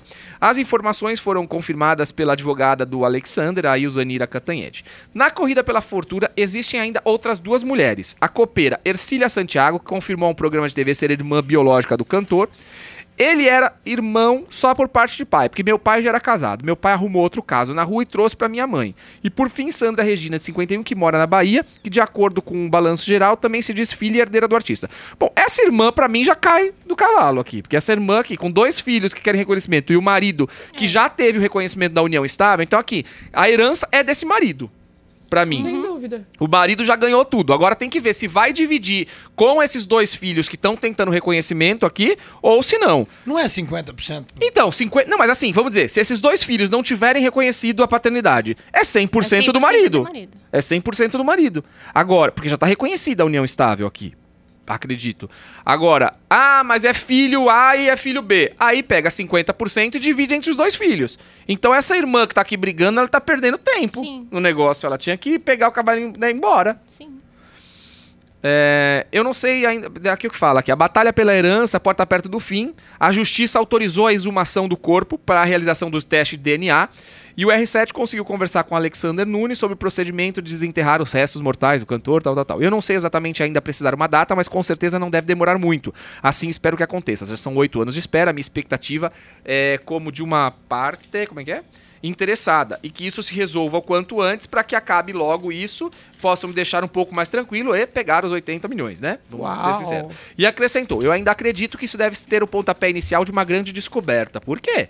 Acredito que isso acabe com a suspeita de muita gente e venha trazer para mim um pouco de paz. Não no âmbito financeiro, mas tranquilidade no meu dia a dia. Não, as duas coisas. Alexander contou ainda que chegou a conhecer Emílio Santiago. Chegamos a nos conhecer sim, só que não tivemos aquela relação que todos esperávamos que tivéssemos. Não tinha uma relação de pai e filho de fato. Mas existia sim a possibilidade de existir uma proximidade. Eu nunca perguntei sobre teste de DNA para ele. Nunca falamos sobre isso, mas devia ter perguntado, né? Mas eu sempre tinha a certeza, a certeza de que o que me foi passado. E ele com certeza também, porque senão ele teria pedido o DNA. De acordo com a, família, com a Fabiola, jornalista do A Hora da Venenosa, além dos direitos autorais e outros bens, Emílio Santiago deixou um apartamento em Nova York e um no Leblon, no Rio de Janeiro. Então é aqui, ó. Porque só apartamento no Rio de Janeiro e só apartamento É, em Nova York já é uma já é grana. uma grana preta. Por isso que é esses 80 milhões aqui. Não, e direi os direitos autorais que ele tem, isso daí vai continuar. Então não, não fixa em 80 milhões. Isso daí continua. Todas as vezes que alguém entra lá em qualquer é, plataforma de música e ouve uma música dele, ele tá ali, os herdeiros estarão recebendo por isso. Show. E aí a próxima pergunta que vem aqui no Desenrola, eu acho legal a gente falar, ó. É, doutor Afonso, estou sendo cobrada na justiça por uma dívida deixada pela minha mãe que já é falecida. Isso pode? Na verdade, vamos lá. Vocês me... Depende. O que, que acontece? A herança ela é chamada de espólio. Então, veja, se a pessoa que morreu deixou Patrimônio. realmente patrimônio, esse patrimônio ele vai ser dividido. Só que assim, se tiver dívida, essa dívida vai ser abatida desse patrimônio. Tá? Não dos herdeiros. A dívida, ela é da herança, do espólio, se é que tem. Agora, se não teve bem nenhum, não deixou nada e só dívida, não vai para os herdeiros. Show. Adélia? Quem recebe o passivo, recebe o ativo. Então a regra é essa: uma vez que você recebeu algum valor de herança, desse valor vai ser debitado ali as dívidas do falecido. Agora, se o falecido não deixou nada, então não tem pelo que qualquer empresa fazer a cobrança para você. Exceto se existir ali alguma situação que você assinou um contrato em conjunto, como fiador, anuente, alguma situação assim que você tenha ciência e se comprometeu a fazer o pagamento. Show. Então aí tá, acho que tá respondido, né? Vamos lá pro próximo aqui. Agora vamos falar. Agora a gente vai falar de, de crimes da internet aí, viu, Jacó? A internet que é uma terra sem ninguém. Você acha que a internet é serra sem dono, terra sem ninguém? Aí que todo mundo fala aí, terra de É, ninguém. Foi durante muito tempo terra, terra, Terra de, de ninguém, ninguém, né? terra sem dono, sem nada, né? Mas agora, agora A coisa tá mudou. Agora a coisa mudou, já existem ferramentas que conseguem Mas a gente as vê ainda pessoas, muitas pessoas falando dos outros com muita facilidade, As né? pessoas ainda não se habituaram, não perceberam que atrás daquela tela elas conseguem ser encontradas. Elas Entendi. ainda não, Não se ligaram elas não disso. perceberam isso. Que na verdade, sabe o que aco- acontece também, Afonso? É Porque eu advogo para algumas celebridades aí. E eles recebem, digamos, uma foto, 20 mil mil comentários. Então, é, geralmente, nós acabamos Acha que não escolhendo... dá nem pra ler, né? Nós acabamos escolhendo, digamos assim, um ou dois que foi mais ofensivo para realmente é, ir em busca, identificar e que aquela pessoa responda. Mas é, tem muita gente que acaba passando ali batido. No então, efeito manada, isso né? é isso acaba gerando uma certa um sentimento de impunidade, porque a pessoa vai lá, olha, eu fui lá no perfil do fulano, xinguei, é, fiz, fiz acontecer, não aconteceu nada. Então a pessoa a- a- entende que ela pode continuar fazendo isso. Entendi.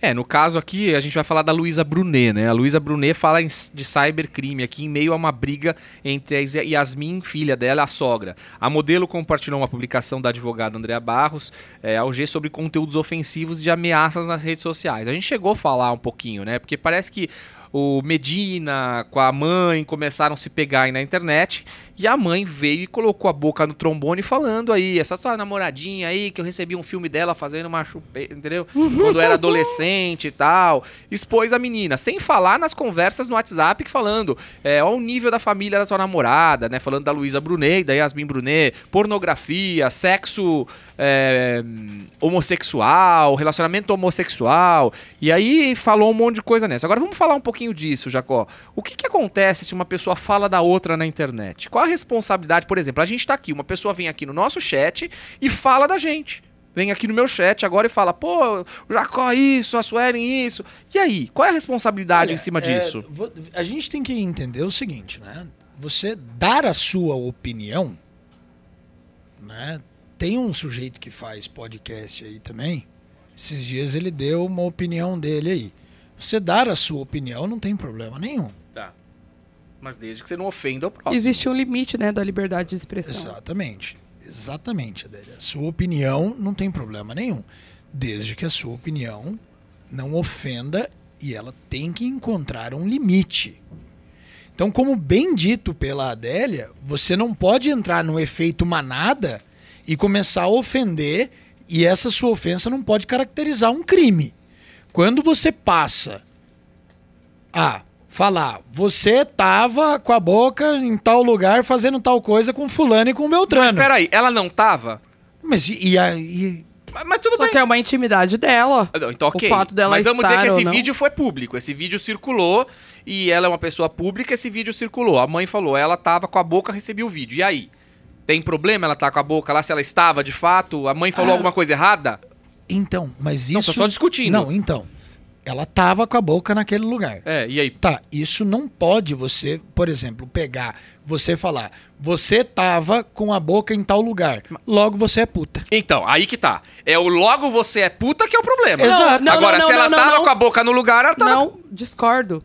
Por quê? Porque só o fato de você compartilhar uma informação sem autorização Ah, não, da não, não, pessoa, não. Então, é- na é- verdade, já, já está ilegal essa situação. Então, sabe vocês, homens, que tem aqueles grupos que recebem Não, não, vários não- vídeos não me da mulher com a boca aqui, Não com me a mulher com a boca Não me ali, inclua. não sei o quê. E aí vocês vão e compartilham, muitas vezes filmam o rosto da, da Não me mulher. inclua. Uma situação dessa é passível, sim, de responsabilização. Porque o fato de você ter recebido não te dá o direito de você De passar adiante. Passar adiante. Perfeito. Isso é crime, eu não tenho dúvida disso e eu não compartilho disso. Mas ah, eu, eu e não sou hipócrita. Você não, fa- recebe os videozinhos. não re- receber, eu não posso impedir de me enviarem. Não existe nenhum mecanismo, e não existe legislação que me proíba de me enviarem e tudo mais. A lei está no compartilhar, não no receber. Entendi. Até porque o que impede, eu tenho o seu Instagram agora. Você acabou de me passar. Ixi. Você vai mandar os nudes. o que impede, por exemplo, de eu te enviar um vídeo com pornografia Se você infantil? me manda os nudes, Não, eu posto no jamais, público. Jamais. Eu posso. Mas o que. Agora eu te, eu, te, eu te digo, por exemplo, o que impede de eu te enviar pornografia infantil? Não, não existe um filtro pra É, isso. exato. Você não Mas é o consegue. que eu estou falando. O fato de ter compartilhado, igual a sogra, foi a sogra, né, que Então, compartilhou da Yasmin. o problema Ela tá. tá errada. O problema tá no você compartilhar. Não é só o que ela falou depois que ela chamou problema de tá você. PUTA. Exato, né? Entendeu? Mas eu, Eu acho sei se ela chamou de puta aqui. Não, né? assim, Não, não, não. Nós estamos dando tô- exemplos. é, eu tô ah, seguindo o que, o que o Jacob falou. Eu nem sei se ela falou isso ou não. O que eu tô dizendo, Paciléu, é a internet dá limites, a internet impõe limites, penalizações, é crime, são crimes contra a honra, e você não pode fazer Jacó, isso. agora, por exemplo, né? Um dia desses eu recebi no meu Instagram uma denúncia. Tá? Uma pessoa que eu conheço, tal, a pessoa fez uma denúncia lá, tal, tal, tal. Me fala uma coisa, eu consigo, através de IP, de Consegue localizar essa encontrar a pessoa, eu pessoa? consigo localizar Com essa certeza. pessoa? Né, Adélia? Com Olha, posso te falar uma coisa? certeza. O imbecil que te envia coisas é tão mais fácil você é mais fácil você encontrar ele pela internet do que se ele postar pelo correio. Você tá ouvindo o seu imbecil que manda mensagem eletrônica via e-mail, via É que eles criam lá um perfil, colocam uma foto de uma outra pessoa, achando que aquilo ali vai dar uma, uma cara diferente. É, não tem exato. como eu ser localizado. Só que tem como identificar, sim, pelo IP, saber quem foi que fez a postagem. Quando eu saí do Big Brother, teve uma pessoa que. Vários comentários lá, mas teve um que realmente estava lá, macaca, não sei o quê. Pois é, eu ia te perguntar isso. Você rapaz sofreu foi preso. racismo? O rapaz foi preso. Eu lembro que lá no Rio de Janeiro, eles, lá na cidade da polícia, tem uma delegacia especializada em crimes cibernéticos. E eu lembro que eu tinha um assessor na época, me levou lá e tal. E eu me senti realmente dentro de um filme de CSI. Porque eu lembro que o, o, o escrivão falou pra mim assim: ah, ele pegou lá algumas informações, pediu pra eu apontar o comentário. Eu apontei, ele olhou pra mim, ele, aí tinha um, tipo um telão assim, né? Ele falou 5, 4, 3, 2, 1 na tela. Aí já apareceu a habilitação do cara. Eles conseguiram uma ordem lá, um mandado, o cara foi preso lá em Curitiba, na casa dele, de bermuda, tal. O cara foi preso e eu achei aquilo incrível, sensacional. Passiléu, não Show, vamos longe. show. Não vamos longe, querido. Vamos perto. Tá saindo agora, uma- saiu o mandado de prisão do bolsonarista nos Estados Unidos. O cara que fica fazendo fake news. Então, Tá pro certo. sujeito, mas é claro, pro sujeito que fica fazendo, reproduzindo e criando fake news, o cara acha que tá atrás do computador dele, o robozinho fazendo fake news pra tia, pra tia Zona e pro tiozão do, do, do WhatsApp, ele fica lá ah, produzindo fake news tá, tá, tá, tá, tá, tá, tá, e mandando. Olha isso. Só o fato de você ficar fazendo fake news é crime. Tá certo. Então, ah, e o, o cara hoje está sendo preso. Está sendo ah, ah, extraditado. Então, é isso. Não, sensacional.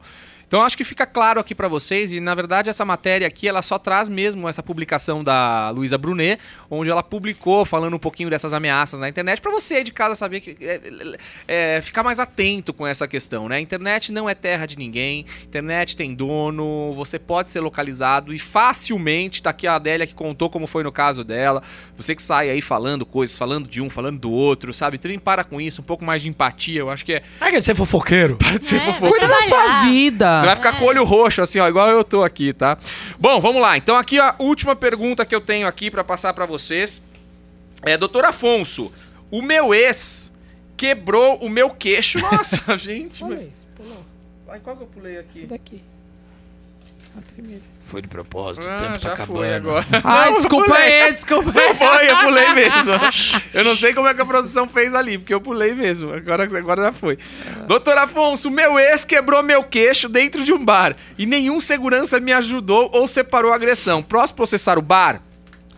Eu entendo que tem que processar o ex, mas o bar também, eu acho que eh, quando você está num estabelecimento co- comercial, pressupõe uma segurança. Então, quando existe ali o cometimento de um crime, ao qual os seguranças do local, eh, eh, acho que qualquer cidadão que acompanhar um crime e não denunciar, não intervir numa situação dessa, eu acho que acaba respondendo aí, mas eu acho que o Jacó pode falar melhor sobre isso, mas eu entendo que responde sim. Mary from Penha. E aí, o que vocês acham? Mary from Penha. Maria da Penha, negão. Você não acha? tem, não tem pra onde correr. Não, Maria Não, da não, Penha mas- sim, mas e como mas tem e o bar? O bar, Eu gente? entendo que o bar responde sim. Não, eu estava lá dentro. possivelmente é, é, é você quem pode dizer, eu também entendo que sim. É, eu estava lá né? dentro, Eu todo mundo um ficou sobre direito quieto. civil, claro. Mas aqui você tem Maria da Penha, inegavelmente. Não, mas o bar, o bar. Depende, depende. Aí tem- depende. Eu, eu também acho que depende. Sabe por quê? Veja só, se eu tô aqui, eu, eu tô conversando com ele aqui. Você é o dono do bar ou o segurança? Tá Dá o aqui queixo olhando. aqui, Sueli. Dá o queixo aqui, ai meu Deus! Eu tô sentindo ameaça já, viu? Ó, gente, já faz tempo. Ó, vamos pensar. Eu tô aqui com ele, você é o segurança. A gente tá conversando, tá discutindo, mas a gente não tá na- nas vias de fato. Ele não tá me batendo nem eu batendo nele. Do nada, ele me dá um soco, o que você poderia fazer? Não, mas aqui ela fala o Socorro, seguinte, olha. socorro. Eu estou é, sendo ameaçada. Ninguém me ajudou ou separou a agressão. Então, eu, eu Ah, é, entendo então. que não foi um soco só, tipo, do nada, assim. Gente, eu acho que que teve isso- um soco, um puxão de cabelo, um chacoalhão, entende? e todo mundo Tá, ficou ó, é assistindo. que sabia que eu penalmente, tava num bar, eu- eu penalmente vou não dizer- existe responsabilização do bar, né? Então é só É, não, possível. penalmente não, mas eu acho que na esfera civil, se eu estou dentro de um bar, no local público, onde Co- tem é. segurança e ninguém faz nada, eu processo o bar também. É processo o ex, mando dar uma surra nele, e aí... Ó, Adélia. então, que vocês acham que o bar responde e tá tudo certo? Depende. Nesse caso aqui. Diante do que, do que a Adélia até comentou, se tiver já uma briga ali, uma discussão, e ninguém interviu, eu acho que aí sim. Mas a depender de como foi, tem que, tem que ver o caso concreto, né? Análise do Show. caso concreto. Então. Ó, a questão é a seguinte, eu- por exemplo, quando a gente não passou a palavra pra Suelen, a Suelen me deu um chute. Eu posso processar o pod legal, Adélia? Não, pode legal, não tem culpa porque nenhuma o pode legal, porque o pode legal, ele não teve nem ciência do ocorrido. Eu comuniquei. Não, mas aí já tinha ocorrido. É, a gente agora... Gente, eu estou sendo ameaçada aqui ó, no programa, ao vivo. Ai, ai, ai. Mas o legal é que nesse caso com a moça, a moça aqui que enviou a pergunta, já é esse. Então isso é muito bacana, porque o que ele perdeu de mais precioso foi a convivência, a presença dela. Adélia- oh, por que, que essa gargalhada? Ih, Não, eu não entendi. Eu não também, entendi. O que, que, não. que, que, se passa Bom, com né, ele? não, eu- ele, ele está sob efeito do Halloween, eu acho que é isso. Os caras estão se matando e o problema é o término, pelo amor de Deus. Lógico. Mas um dia desses eu tava num bar e eu vi um casal discutindo e eu vi a, a moça intervindo e colocou a, colocou a mulher pra fora, viu? Não colocou o homem pra Ai, fora. gente. Mas é porque ela tava batendo no cara.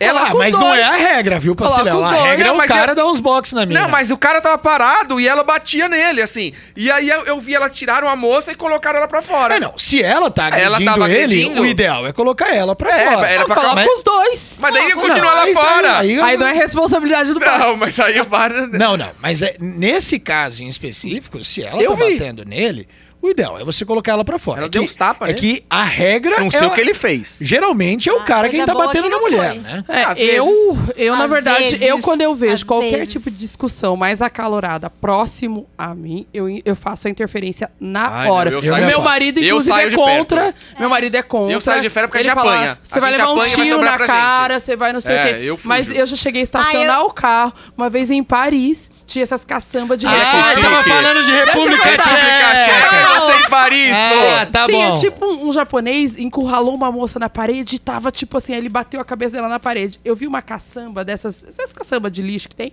Eu peguei uma barra de ferro desse tamanho e fui correndo na direção dele. Larga ela! Ele não entendeu nada que eu tava falando, é claro, mas ele saiu correndo. Eu acho que ele viu uma negrona desse tamanho correndo na direção dele com uma barra de ferro na mão e gritando. ele não pensou duas vezes e Ô, vazou. Jacó, tem- eu tenho visto muitos vídeos na internet, por exemplo, tá tendo um assalto, tá rolando um assalto, um cara tá vindo com o carro, viu que é um assalto, tu joga o carro em cima do bandido. Legítima defesa de terceiro. Ok, isso, né? Porque um Ai, dia que desses. lindo, adorei. Um dia desses passou por cima do bandido, o bandido saiu e a perninha dele quebrou. Então ele não conseguia ficar de pé, ele fazia assim, a perna dobrava. Chupa bandido. Pode? Legítima defesa de Olha terceiro. que beleza, fica Gente, eu atento não sabia você que aí. existia legítima, defesa, de, terceiro. Muito bom. Ah, eu vou usar muito isso, Carro porque eu sou blindado, você passa por cima. Tem Eu que ter carro blindado que- dela. Tem que ter uns carrão blindado, pá, passa por cima, Não, assim, eu vou ó. mandar blindar o meu, porque eu Isso. adoro isso, eu sou justiceira. Isso é um problema só depois pra você vender, viu? O carro? É claro. Meu marido falou isso. Porque ele é blindado, não porque você matou o bandido. Imagina, vende hoje em dia o Não, mercado é de blindado porque- tá bom. Não, Não, mas gente, é agora eu posso te falar uma coisa. Você passar por cima do cara, você vai ter uma série de problemas por causa disso, tá? Hum. Infelizmente. Mas valeu eu a digo, gosto. ah, a gente que sangue, sangue coisa Ah, horrorosa. passar por cima do Aí, bandido. olha só, olha só, gente. Você, vai ter que Ele carregar tem, ele tem os filhinhos de estimação. né? Não, eu, te- eu tenho, eu sou advogado, Ah, eu sou advogado criminal. Eu, eu sou um cara dos direitos humanos. É, Bom, a nossa noite foi agradabilíssima. Eu vi que a gente aqui teve temas muito quentes, na verdade, temas assustadores aqui para nossa semana do Halloween. Eu queria agradecer a tua presença, a tua participação com a gente aqui no chat. Obrigado por ter participado, por ter ficado com a gente. Desculpa se a gente te assustou um pouco aqui com a nossa produção aqui feita com muito carinho pelo nosso diretor e todo o time aqui do Pod Legal. Mas obrigado vocês, obrigado Adélia, foi muito bom ter você aqui toda é, No clima. no clima Halloween aqui. Valeu, obrigado, viu? Eu que agradeço, Afonso chamou, eis-me aqui. Bom. Suelen, e aí? Eu sei que hoje você sofreu do lado do Sofri, Jacó aqui, gente. mas. Nunca foi tão difícil. Mas a gente conversa depois e te arruma um advogado. Tá Te dou bom. meu cartão. Obrigado. Jacó, valeu, foi uma honra ter você aqui, deu aula aqui pra gente. Eu acho que ajudou a esclarecer muitas dúvidas, e principalmente nessa semana aqui de Halloween, né? Com esses temas tão assustadores. Obrigado, querida. É sempre uma honra, é sempre um prazer estar aqui. Suelen, eu espero que você Faz tenha as pazes, dá tudo. dedinho, dá dedinho. Dedinho, aí. Tá tudo bem entre nós. Aê, ele selou a paz. Obrigado. É tchau, tchau, gente. Valeu. Obrigado, valeu pela sua participação. Você já sabe, toda segunda, toda quarta, às 20 horas, a gente tem um encontro marcado aqui no Pod Legal. Se você não é inscrito, se inscreve, ativa sininho e vem com a gente. Valeu, até a próxima!